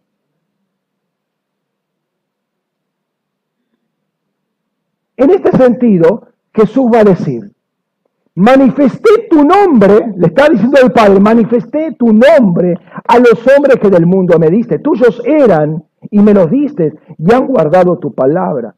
Nadie más próximo, más íntimo, más interno a Dios que Jesús mismo. Y Jesús se acerca a los hombres como hombre. Nadie más humano en todo ese mundo espiritual que Jesús se acerca al hombre, tiene relación con los hombres, y él manifiesta desde adentro del corazón de Dios el nombre de Dios, todo el despliegue de lo que es el nombre de Dios a los hombres. Muy en línea a este sentido está el, uso del nombre de Dios en juramentos, ese, este tema de invocaciones, en juramentos, en bendiciones y en maldiciones, está en la misma línea. Y el otro uso muy generalizado de Beshem, en el nombre de, es cuando hay una comisión, un comisionamiento, uno va o hace algo en el nombre de quien me comisionó. Hay muchísimos ejemplos con diferentes matices, algunos directamente, o sea, soy comisionado directamente por persona, o hago algo en el nombre de otra persona y tomo yo la, la, responsabilidad de, de, lo que hago y de quien supuestamente me manda, ¿no? Pero son matices. Jesús se declara a sí mismo que no vino por su propia cuenta. Fue enviado, viene en nombre del Padre. ¿Sí? Y cuando habla, no habla de su propia boca, de sus propias palabras, sino lo que ve decir al Padre, eso es lo que hace y lo que habla. Entonces, Él viene con las palabras del Padre y viene dirigido por el Padre, por eso viene con la autoridad del Padre. Y su nombre, su nombre en hebreo Yeshua, es salvación, o sea, algo viene a dar el Padre que está en Él mismo, que es su nombre. ¿Me está siguiendo? Él vino a manifestar el nombre del Padre, el Padre lo envió y habla las palabras del Padre.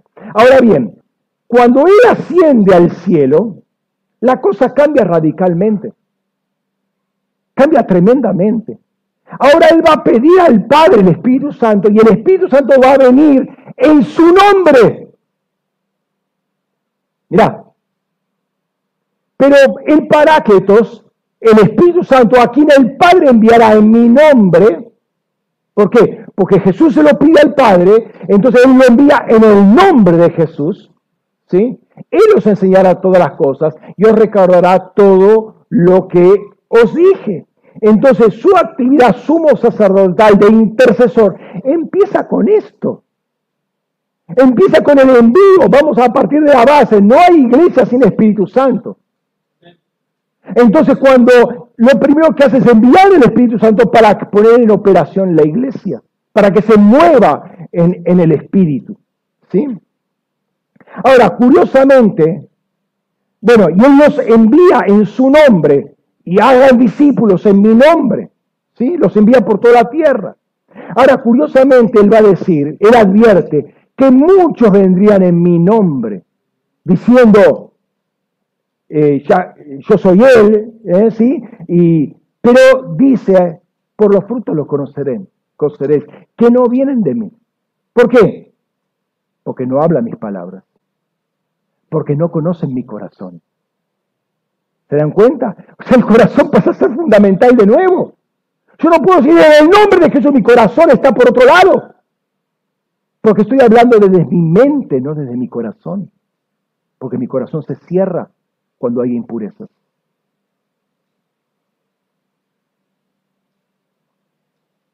Muchos se van a rogar el ser enviados en el nombre de Jesús, pero de esto va a haber engaño y bueno, ya sabemos lo, eso, todos los falsos cristos que han aparecido, los mesías que han aparecido y que formaron sectas y después hubo desastres, ¿no?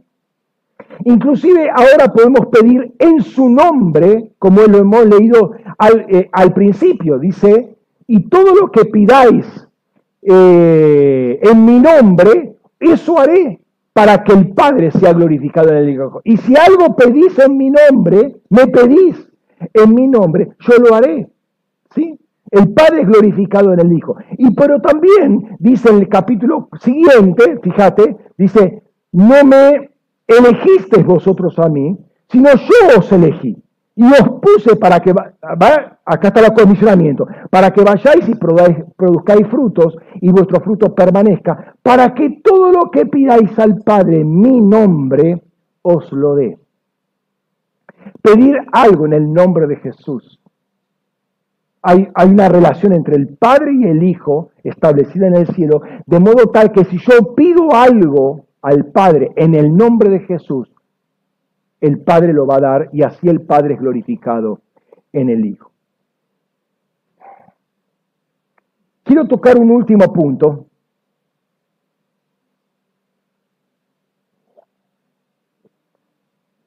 Justamente para redondear lo que habíamos visto al principio de toda esa introducción y completar eh, lo, eh, lo que hemos leído en el texto.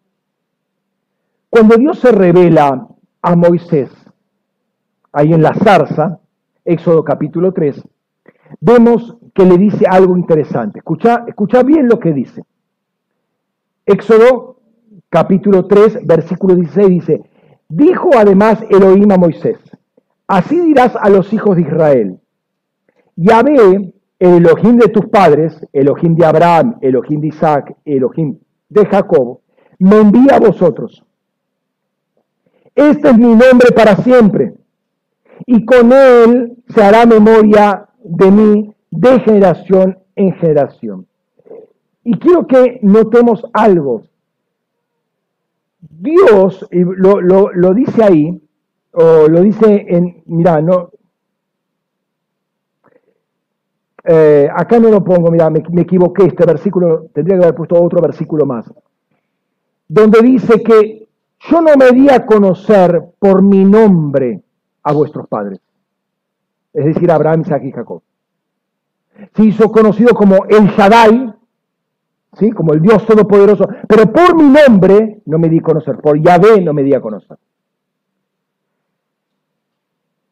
Ahora, que Dios no se, haga, no se haya dado a conocer a Abraham, Isaac y Jacob como Yahvé, no quiere decir que a los padres prediluvianos no se dio a conocer así.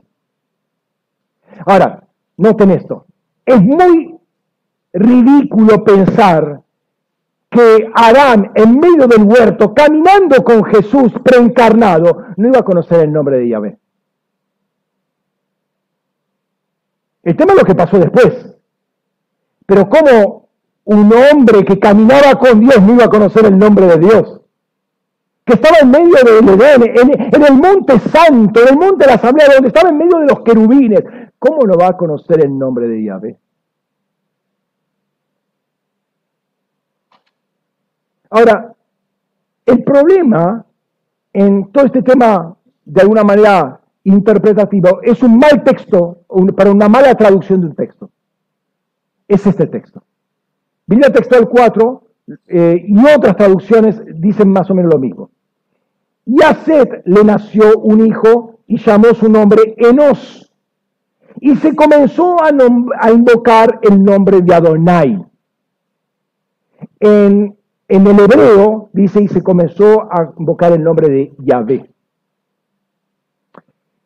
Esta es la primera vez, entre paréntesis, que aparece la expresión Kara Beshem Yahvé. Apareció en hebrea. La primera vez que aparece acá. El problema es que esta es una mala traducción. Y justamente lo que dice acá, en hebreo, es lo, que, es lo contrario de lo que se pone en castellano y en otros idiomas también. No voy a dar toda la explicación del idioma hebreo por qué, quiere decir lo otro, créanme, quiere decir lo otro, porque hay una voz pasiva que no se, no se, deja, de, no, se deja ver ahí. Lo que dice literalmente, traducido al castellano, es lo siguiente. Y hacerle nació un hijo y llamó su nombre Enos, y el invocar el nombre de Yahvé fue profanado. O comenzó a ser profanado. Eso es lo que dice literalmente del hebreo. O sea, a partir de Seth, del hijo de Seth, estamos hablando, Seth es el hijo de Adán y Eva, estamos hablando de la tercera generación, ya a partir de la tercera generación, el nombre de Yahvé comenzó a ser profanado. Ahora, esto tiene mucha lógica. ¿Qué quiere decir profanado? Hacerse pisoteable. Hacerse común. ¿Sí? Para mí Yahvé es lo mismo que Pepe. Es lo mismo. Y le puedo decir tanto a Pepe como a Yahvé cualquier cosa. Eso es profanar. Ahora, esto tiene lógica con el comportamiento continuamente degradado de todas las generaciones que vienen, que va a concluir en el diluvio.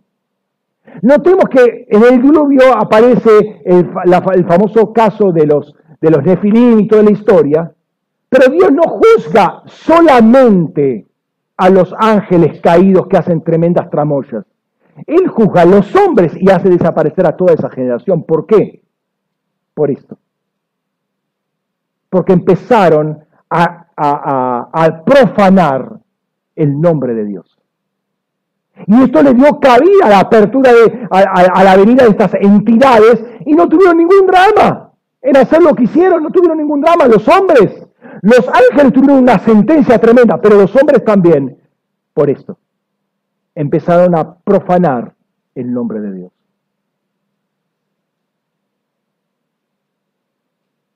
Si bien Noé y sus descendientes directos pudieron conocer el nombre de Yahvé. Ya hay una referencia histórica, ya desde Adán pasa a ser una referencia histórica. Se corta con Adán, al caer Adán, se corta la revelación del nombre se corta definitivamente. Y cuanto más, digamos, el sello lo pone la torre de Babel, cuando se dispersan todos, se cambian los, idiomas y ya el nombre de Yahvé son cuatro consonantes, punto. Si es, que, si es que se empieza a traducir eso. En esta nueva etapa que se inicia con Moisés, Moisés, Dios le dice a Moisés, yo te voy a dar mi nombre, pero cuidado con usar mi nombre en vano.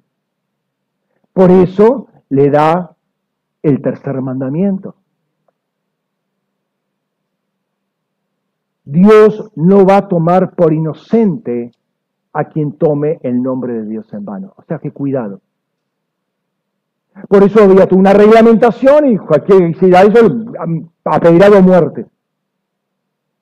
¿No? Ahora, el punto es que el pueblo de Israel también se desvió en este sentido. Y empezó a hacer cualquier cosa. De hecho, entre muchos pasajes que podemos ver, encontramos Ezequiel 36, 22 al 23, que dice lo siguiente. Por tanto, di a la casa de Israel, así dice Adonai Yahvé, no por vosotros hago esto, oh casa de Israel, sino por causa de mi santo nombre, el cual vosotros profanasteis. ¿Lo ven? Profanaron el nombre. Entre las naciones a donde habéis llegado, yo santificaré mi gran nombre que fue profanado entre las naciones donde fuisteis, el cual vosotros profanasteis en medio de ellas. Y las naciones sabrán que yo soy Yahvé cuando sea santificado en vosotros ante sus ojos. O sea que Dios va a hacer algo por causa de su nombre. Pero Israel profanó. ¿Qué terminó por la profanación? Eso, al destierro. Fueron a Babilonia porque habían profanado. Está bien, había idolatría y un montón de pecados, pero además profanaron el nombre de Dios.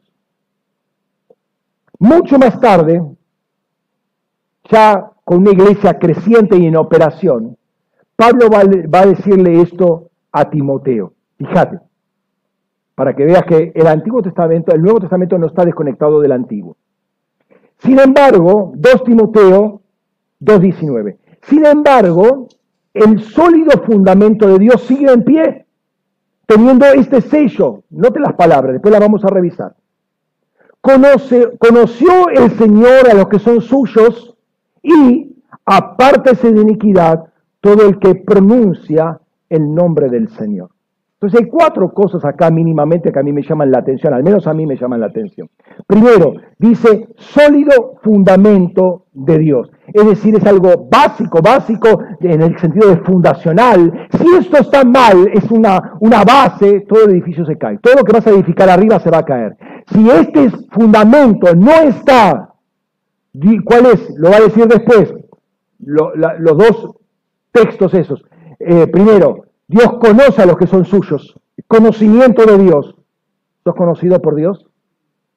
¿Se acuerdan? ¿Sos conocido por Dios? ¿Dios te llamó por, su por tu nombre? ¿Hola? ¿Sí? Bueno, sos conocido por Dios, primero, punto número uno. Segundo, todo el que invoca el nombre de Dios, apártese de iniquidad. Si pasa esto, todo lo que vas a construir arriba se desmorona. Primer punto. Segundo punto.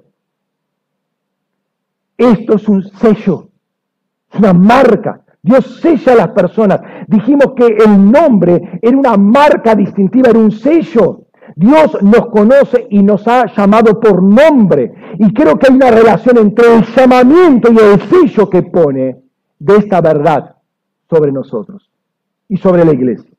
En tercer lugar, ya lo dijimos, Dios conoce a los suyos, los suyos son los que le pertenecen a Él. Si no somos suyos, somos de la serpiente. Elegí. Y en cuarto lugar, el que invoca el nombre del Señor, el Kará de Yahvé, debe apartarse de iniquidad. Y esto básicamente es el tercer mandamiento. Esto es lo que hizo la generación, esto, perdón, esto es lo que no hizo la generación prediluviana de Noé. Esto es lo que, no fue lo que hizo el pueblo de Israel y esto no lo que no hace algún sector de la iglesia. no se aparta de iniquidad. Entonces me golpea mucho el usar el nombre de Jesús livianamente, en vano, para nuestro propio provecho, para nuestro propio beneficio, cuando nuestro corazón está completamente alejado y por eso lo utilizamos egoístamente. Quiero que entendamos una cosita que va a traer luz a lo que estamos eh, diciendo fundamentalmente para cerrar eh, la introducción que hicimos.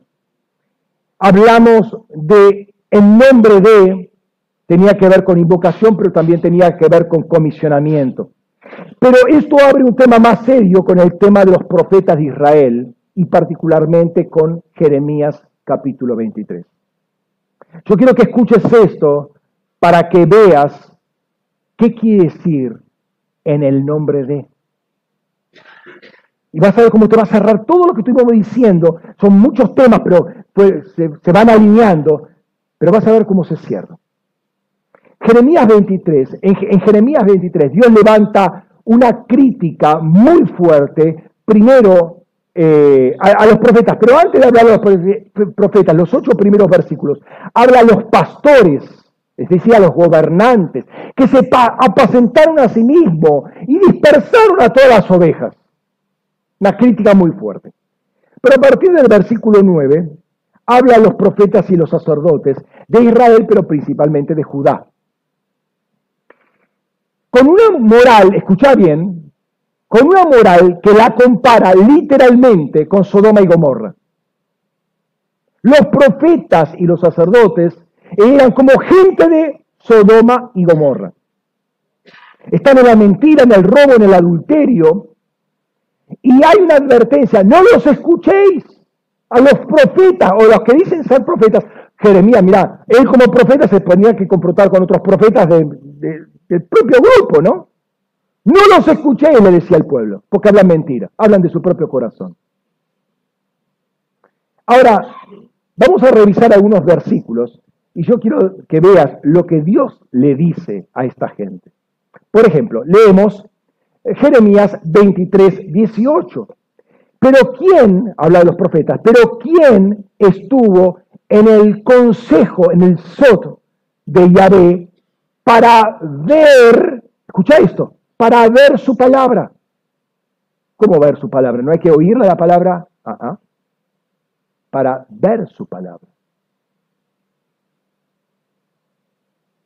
¿Quién dio oídos y escuchó en segunda instancia? Primero tenemos que ver la palabra. ¿Quién es la palabra? Jesús. O sea, ahí en el sur de Dios estaba el Hijo preencarnado. ¿Quién lo vio?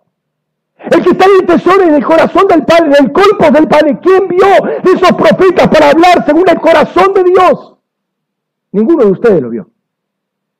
Por eso cállense. ¿Quién lo vio para oírlo? ¿Sí? ¿Y quién lo escuchó? El consejo de Dios es la reunión de Dios con su concilio, donde hay deliberaciones, donde se toman decisiones de gobierno. ¿Quién estuvo ahí? A ver, ustedes los profetas, los, los que se dicen profetas, ¿quién estuvo ahí? Para soltar una palabra, para decir, así dice el Señor Dios de Israel. ¿Quién estuvo en el consejo de Dios para ver la palabra y para oírla? Recuerden, Isaías estuvo. ¿Quién iba por nosotros? ¿Puedo oír? Que Isaías estuvo en el consejo de Dios. Jeremías evidentemente también estaba en el consejo de Dios para ver la palabra, para escucharla, para dar oído y para hablarla, para ser comisionado. Ahora, notemos cómo sigue. Vamos a leer, los versículos 21 y 22. Fíjate. No enviaba, no iban comisionados por mí, no enviaba yo a esos profetas, pero ellos corrían. No les hablé, pero ellos profetizaban. De haber estado en mi consejo, en mi sot, habrían hecho oír mis palabras a mi pueblo y los habrían apartado de la maldad de, la maldad de sus acciones. Claro, cuando salía la palabra de él, salía con el Espíritu de Dios que les traía arrepentimiento. Pero el corazón de ellos estaba totalmente cerrado. Vivían en Sodoma, Vivían los, con los pecados de Gomorra. ¿Cómo van a estar en el consejo de Dios?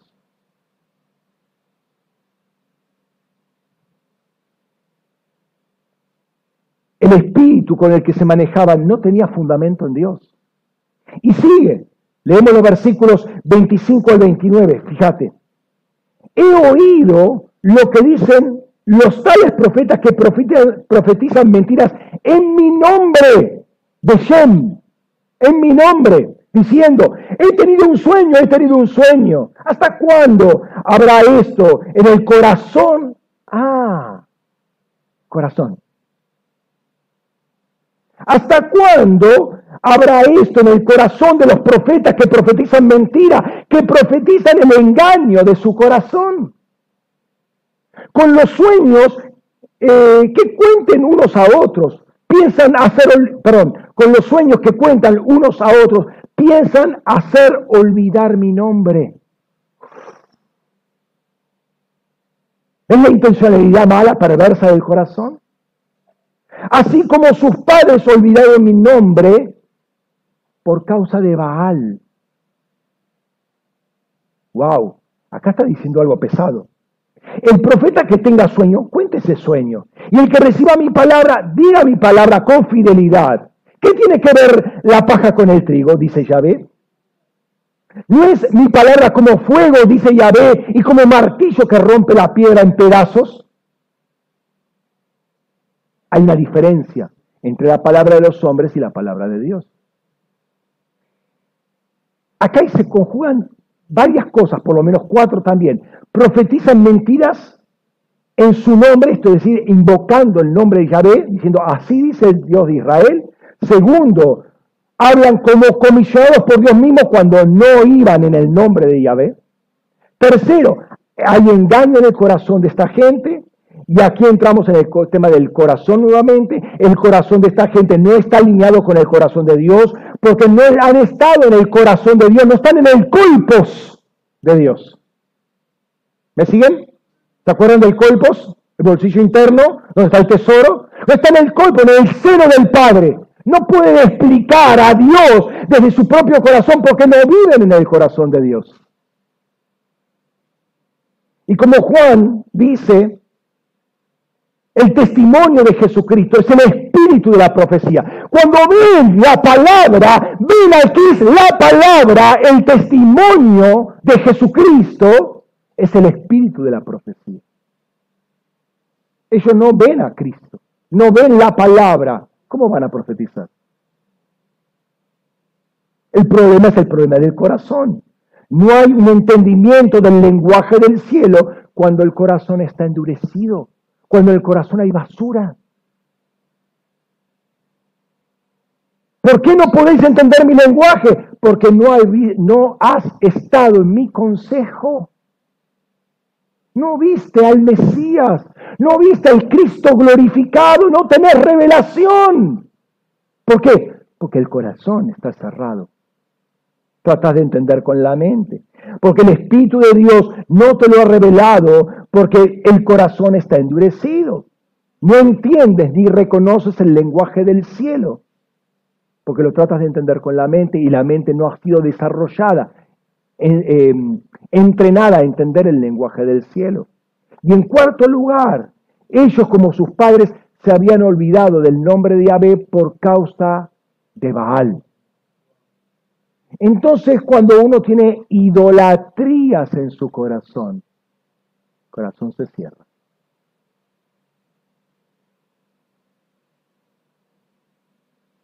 Podrían conocer las cuatro consonantes de memoria, como nosotros podemos conocer todos versículos de memoria, pero un corazón endurecido, un corazón con confianzas diferentes a la del Señor, un corazón con eh, amuletos de buena suerte, es un corazón que está con Baales. Es un corazón que no puede entender al Señor. Se volvieron totalmente insensibles e irreverentes y así usaban el nombre de Yahvé en forma vana. Entonces, por causa de idolatría, por causa de la religión, por causa de los falsos eh, dioses, uno se olvida eh, del nombre de Dios.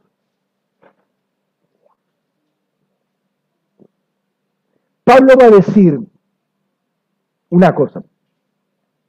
Estamos en Cristo. Esta palabra en es justamente la palabra que habíamos visto, en, en. Estamos en Cristo, estamos metidos en Cristo. Ahora es mucho más probable, al menos de nivel concientización, que lo que decía al principio, que Cristo esté en nosotros, que nosotros estemos en Cristo. Que Cristo esté en nosotros, vuelvo a repetir, es obra 100% o 99,99 de Dios y nosotros solamente nos consta creer. Cristo viene sobre nuestros corazones. Ahora que nosotros estemos en Cristo, que estemos en el, en el colpos de Dios, que estemos en el sod de Dios, ya implica algo de parte de nosotros. Obviamente está el Espíritu Santo obrando en nosotros, pero ya implica que nosotros tenemos que limpiarnos de muchas impurezas. ¿Cuál es el ideal de Jesús? Es este. Para que todos sean uno, como tu Padre en mí y yo en ti, que también ellos estén en nosotros, para que el mundo crea que tú me enviaste. Es decir, yo tengo que tener la misma intimidad que Jesús tenía con el Padre, el Padre en el Hijo y el Hijo en el Padre, yo tengo que tenerla con Dios y con el Hijo. ¿Para qué? Para que se pueda canalizar una palabra y, y el mundo pueda ser salvo, para que sepan que Dios envió a Jesucristo y Cristo nos envió a nosotros y Cristo viene en nosotros para hablar al Padre, para hablar al mundo las palabras del Padre. Pero para eso hay que tener limpio el corazón.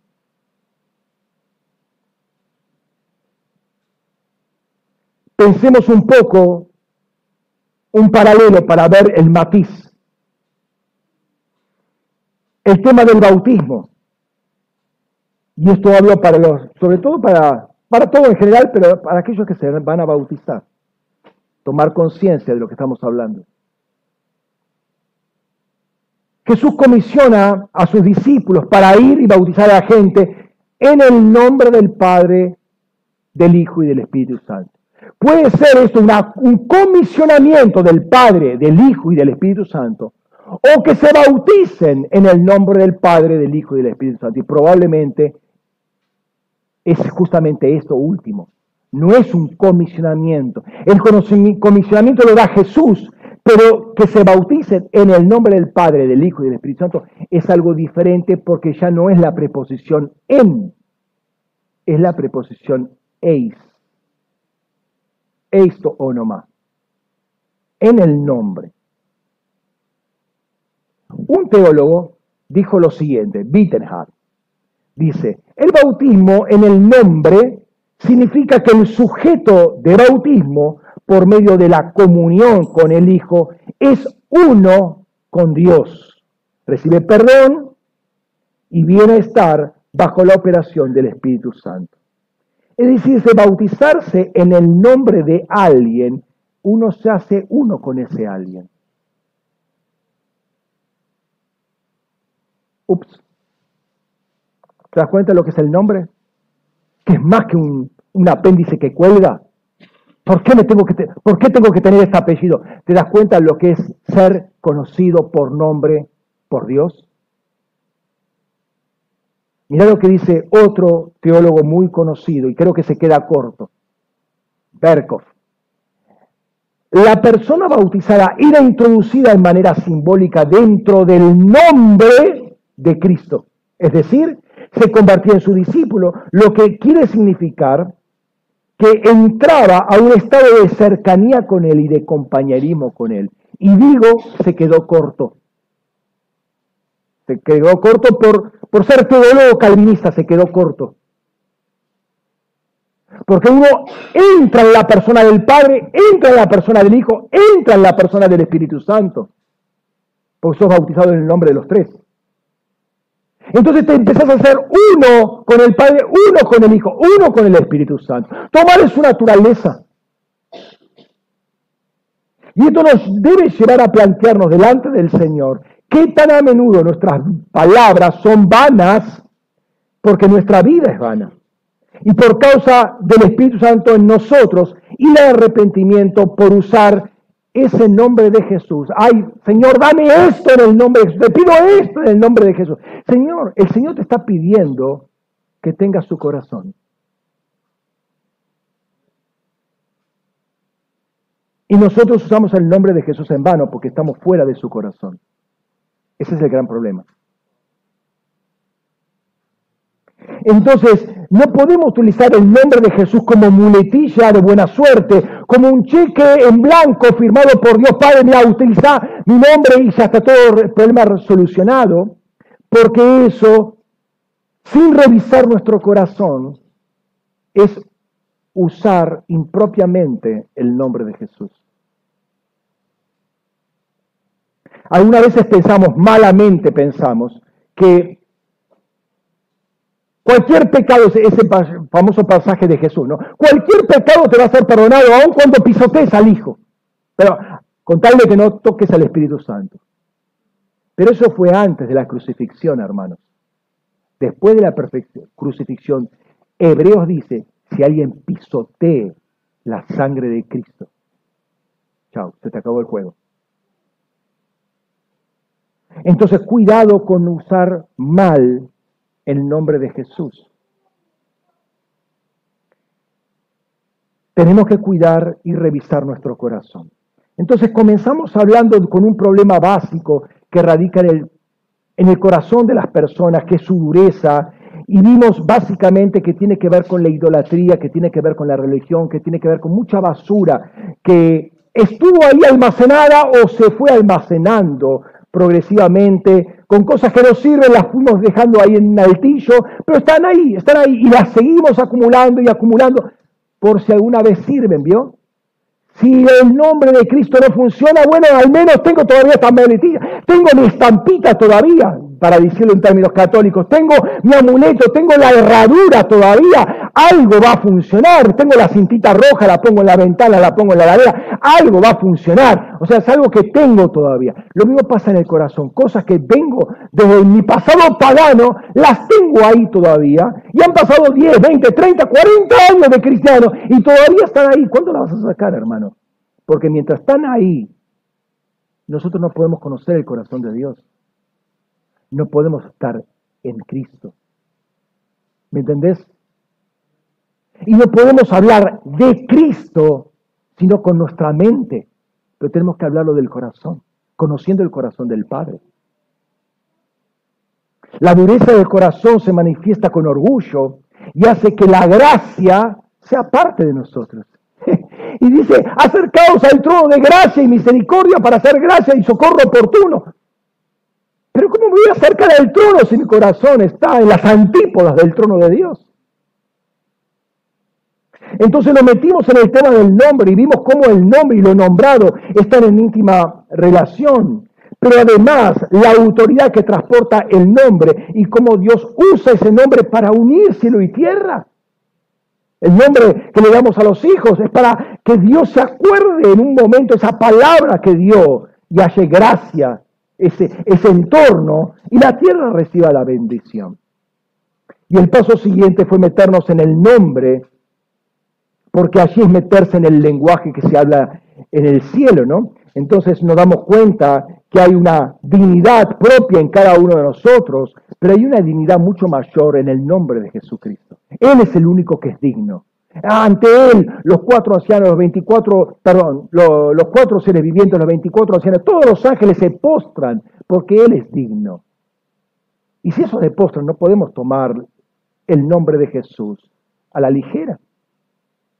Por más dignidad que nosotros tengamos en nuestro abolengo, eso ya es orgullo. El nombre del Señor es el Señor mismo y su nombre es santo porque Él es santo. Y esto quiere decir apartado, uso exclusivo.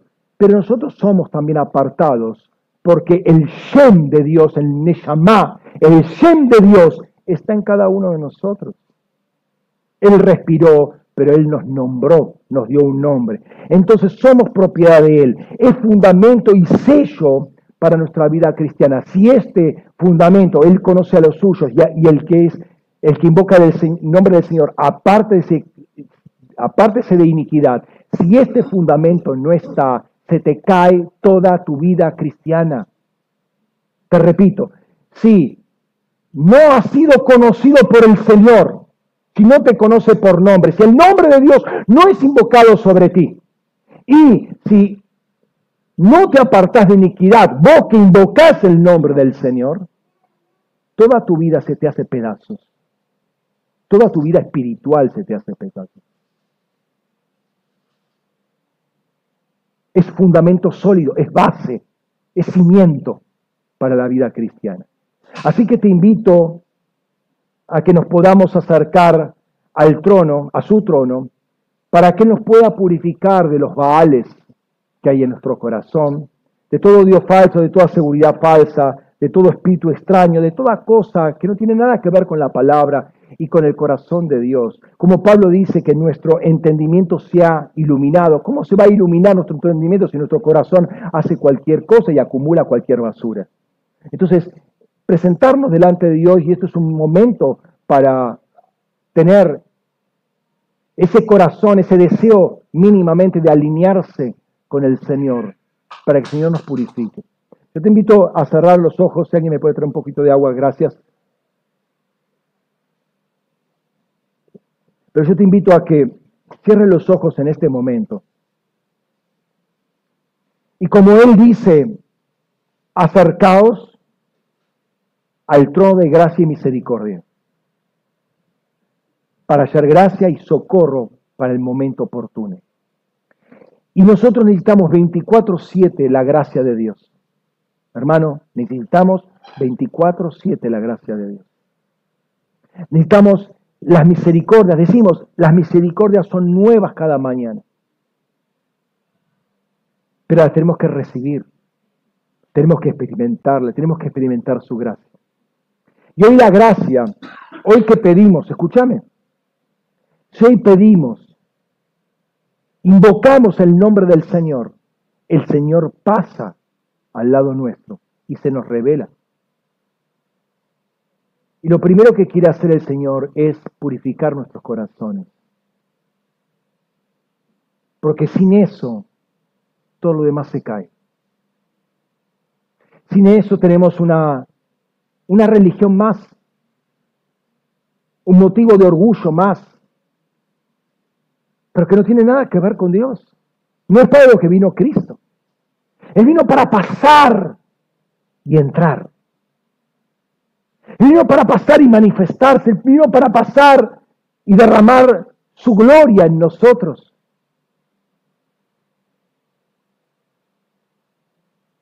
Así que ahora que tenemos esta, esta perspectiva, esta, esta sensibilidad, esta palabra, yo te invito a que le hables al Señor para remover, para que tú remuevas, con la gracia de Dios, con la obra de, del Espíritu Santo, aplicando la obra de Cristo, toda cosa que no es de Dios en tu corazón. Aquello que está ahí hace tiempo, hace tiempo, tal vez nunca lo sacaste en toda tu vida Tal vez fue empezando a acumularse de a poco. Pero la vida requiere confesión. Requiere pedir perdón, requiere arrepentimiento, cambiar la forma de pensar.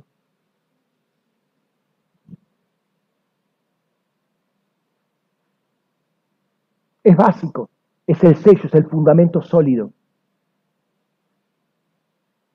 No hay automatismos acá. Acá habla de relación. La jerga del cielo es relación. Es el Hijo, pero el Hijo en el corazón del Padre, donde quiere que nosotros también estemos.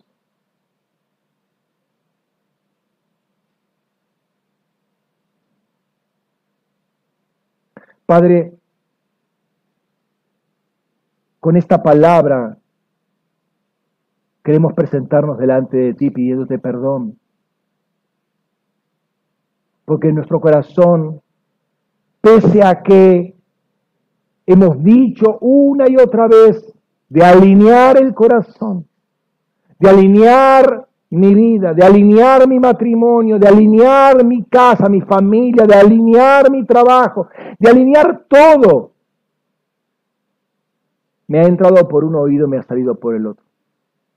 Y lo he pospuesto por esto, por lo otro, por orgullo. Porque hay basura en mi corazón.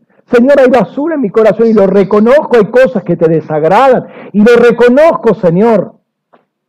Y lo malo, Señor, y también lo confieso, que lo que te desagrada a vos, me agrada a mí. Por eso queda en mi corazón. Por eso no sale de mi corazón. Porque me gusta que esté ahí. Porque lo preservo. Lo adoro. Eso que, te, te eso que tú aborreces y que me hace mal, según tu consejo, es lo que yo amo, lo que adoro, lo que a lo que le enciendo velitas todavía lo guardo en el altillo, en la recámara más seguras de mi corazón. Pero hoy me quiero despojar de todo eso.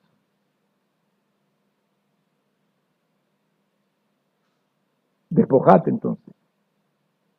Sácalo de tu corazón. Sácalo de tu corazón. Dios nunca lo puso ahí. Dios nunca lo puso. Y Dios te ha dicho muchas veces, remove eso. Ahora sácalo. El Espíritu está contigo para sacarlo.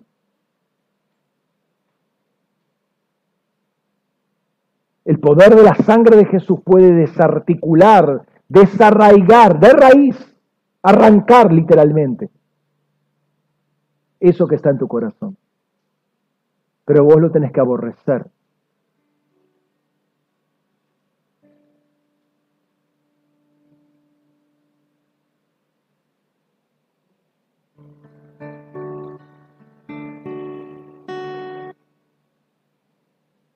Señor, ¿por qué me gusta lo que a vos no te, no te agrada? ¿Por qué guardo, Señor, lo que tú quieres sacar de mí? ¿Por qué siempre estoy siendo para, yendo para el otro lado de donde tú me quieres encaminar.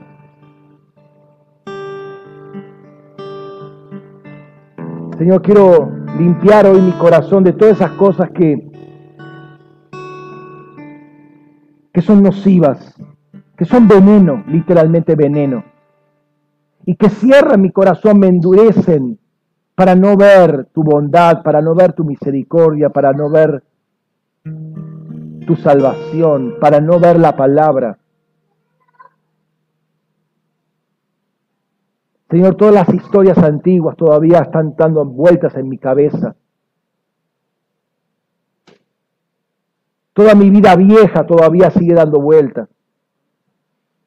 Y viene una y otra vez eso, como queriéndome recordar, todavía estás ahí, todavía estás ahí, tus pensamientos están ahí. Tu corazón todavía está ahí porque lo guardas en tu corazón.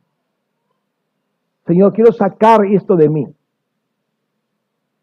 Señor, limpia mi corazón, limpia. Sí, Señor, si tú no lo haces, Señor, yo soy impotente para hacerlo. Y quiero hacerlo, me pongo en línea contigo, me pongo en tu voluntad, me pongo, me alineo, Señor, mi, deseo a tu deseo, Señor, para que el poder de la sangre de Jesús limpie mi corazón de todo ídolo. Para ya no poder, ya, no necesitar entender con mi mente, sino entender con mi corazón, porque mi corazón está con tu corazón y está en tu corazón. Y que cuando invoque tu nombre, Señor, la respuesta sea casi inmediata. Cuando invoque tu nombre, tú pasas y te revelas.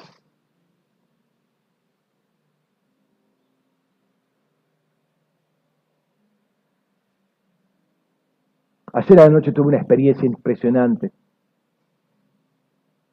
No la voy a contar porque es muy larga y pero le empecé, me fui a acostar y no podía dormir y me le empecé a hacer preguntas al Señor. Habíamos tenido una intercesión, yo le Señor, se me pasó esto en la intercesión. ¿Me podés llevar atrás? en el tiempo. puedo, puedo volver, rebobinar unas horas para atrás. Porque quiero ver esto, quiero, quiero ver esto puntualmente. ¿Cómo es? Y el Señor me mostró una visión, ahí acostado en la cama. Y estoy seguro, estoy seguro que el Señor me llevó eh, 12 horas para atrás y pude ver lo que le pedía ver.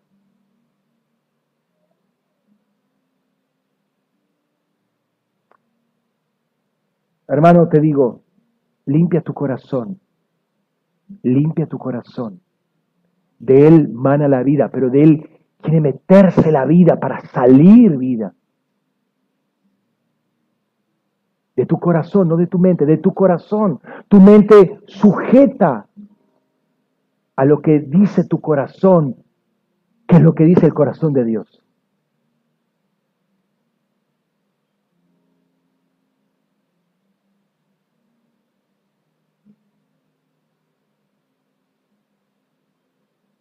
No estoy diciendo de hablar ridiculeces.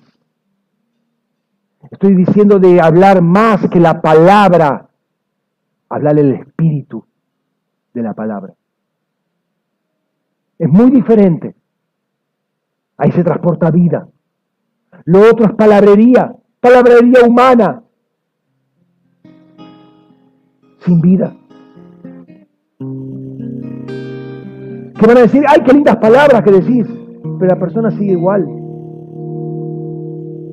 porque el corazón no está limpio.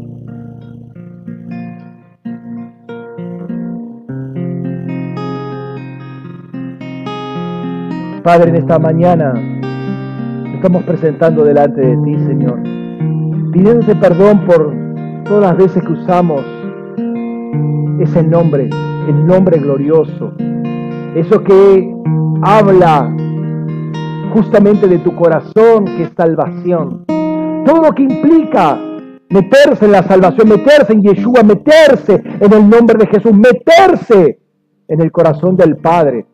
Lo que se abre con esa salvación para todos nosotros.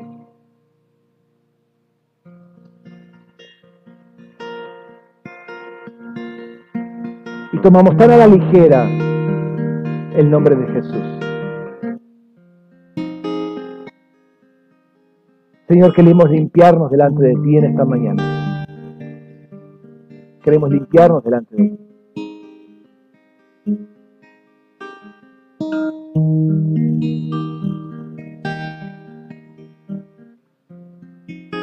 Danos de tu gracia, Señor. Danos de tu gracia, Padre, para poder estar en ti, conscientes de que estamos en ti, conscientes que tenemos una ubicuidad espiritual en Cristo y en el Padre.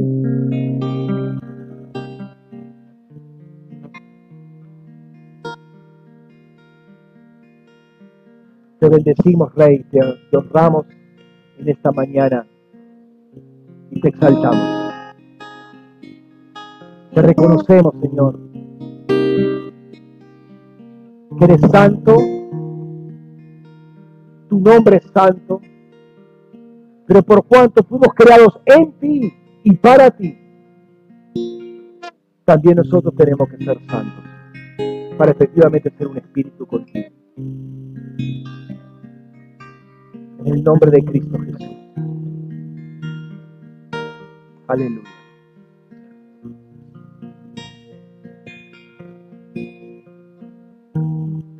Gracias. Mi corazón,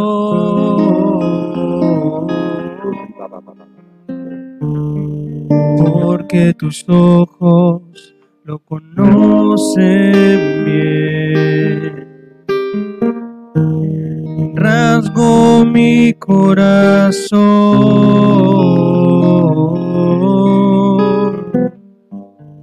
porque tus ojos lo conocen bien. Oh.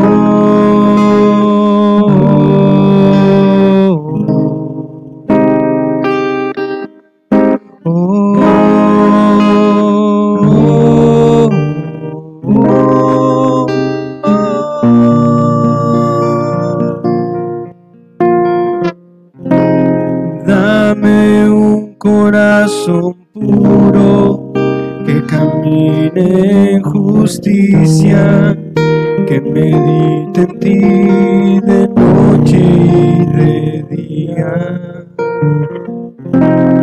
Dame un corazón puro que camine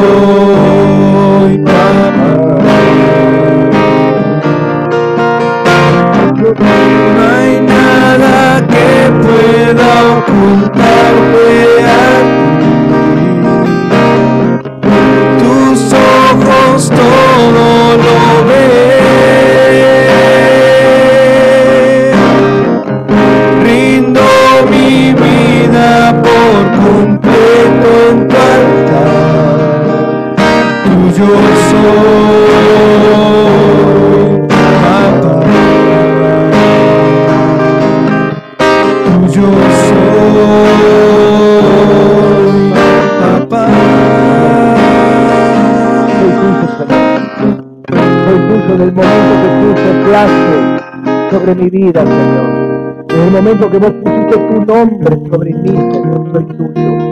Y estoy a tu servicio, Rey. Señor, que estas palabras que fueron soltadas en el día de hoy, Señor, queden como sello en nuestros corazones. Somos tuyos, somos tuyos, estamos para tu servicio. Y Señor, apártese, Señor, apártese de iniquidad. Todos nosotros, apartémonos de iniquidad, todos nosotros, invocamos tu nombre a diario. En el nombre de Jesús. Y en este espíritu invito a, a los hermanos que fueron asignados para, para repartir la, la cena, para administrarla. Así que pasen.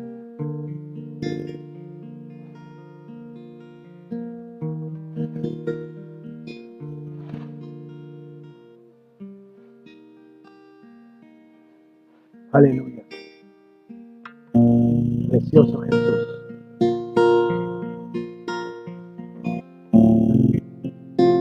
Gloria a tu nombre.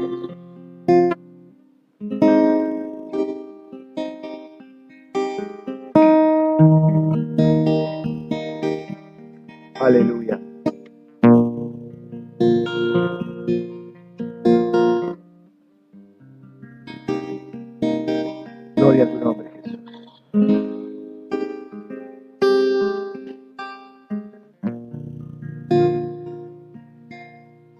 Aleluya.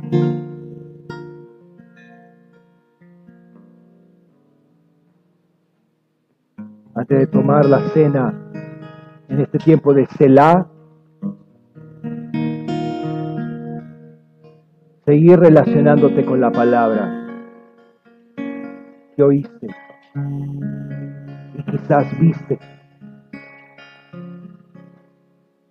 Y tu espíritu se elevó al corazón de Dios y viste la palabra.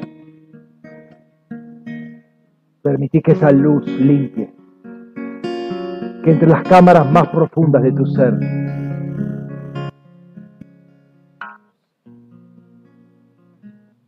se llene de luz tu corazón para andar en luz. Padre, gracias por el pan y la copa, Señor.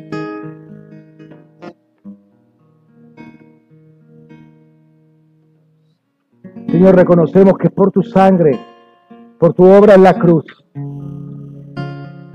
que podemos participar de esto con, con, sentido, no simplemente con un pedazo de pan y una, y una copita, sino entendiendo que es el cuerpo y la sangre de tu Hijo. Señor, queremos tomar la, la, cena, participar de ella, con todo lo que implica, que es ingesta de vida que viene de ti. Con ese sentido de, de estar en tu corazón. No como algo emocional, sino como una realidad en el espíritu. Estar en tu corazón, estar en tu corazón.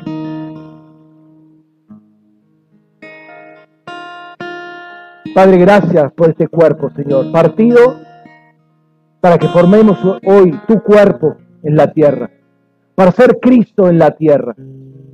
Y tu sangre que nos limpia de todo pecado y particularmente nos limpia nuestro corazón. Tu sangre que es verdadera bebida. Nos gozamos en ti, Señor. Nos gozamos y reconocemos toda tu provisión que es necesaria cada día para nosotros. En el nombre de Jesús. Participa, hermano, con acción de gracias.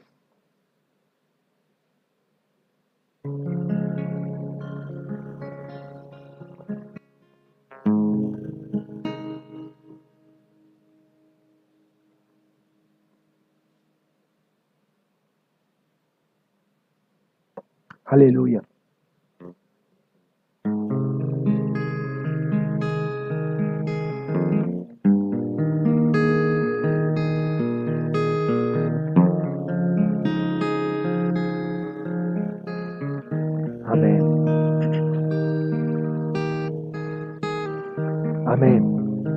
Gracias Jesús. Señor, que el celebrar esta cena, Señor, sea el sello que tú pones a la obra que de limpieza que hiciste en nuestros corazones en esta mañana. En el nombre de Jesús. Amén. Amén. Hermanos, Dios les bendiga ricamente. Gracias por compartir este tiempo. Y los que están del otro lado de la, de la cámara también, Señor, los bendiga ricamente y que tengan una preciosa semana en tiempos de revelación, de comunión, de adoración con el Señor. Amén. Nos vemos la semana que viene. Dios les bendiga. Amén. Bien, hermanos. Eh,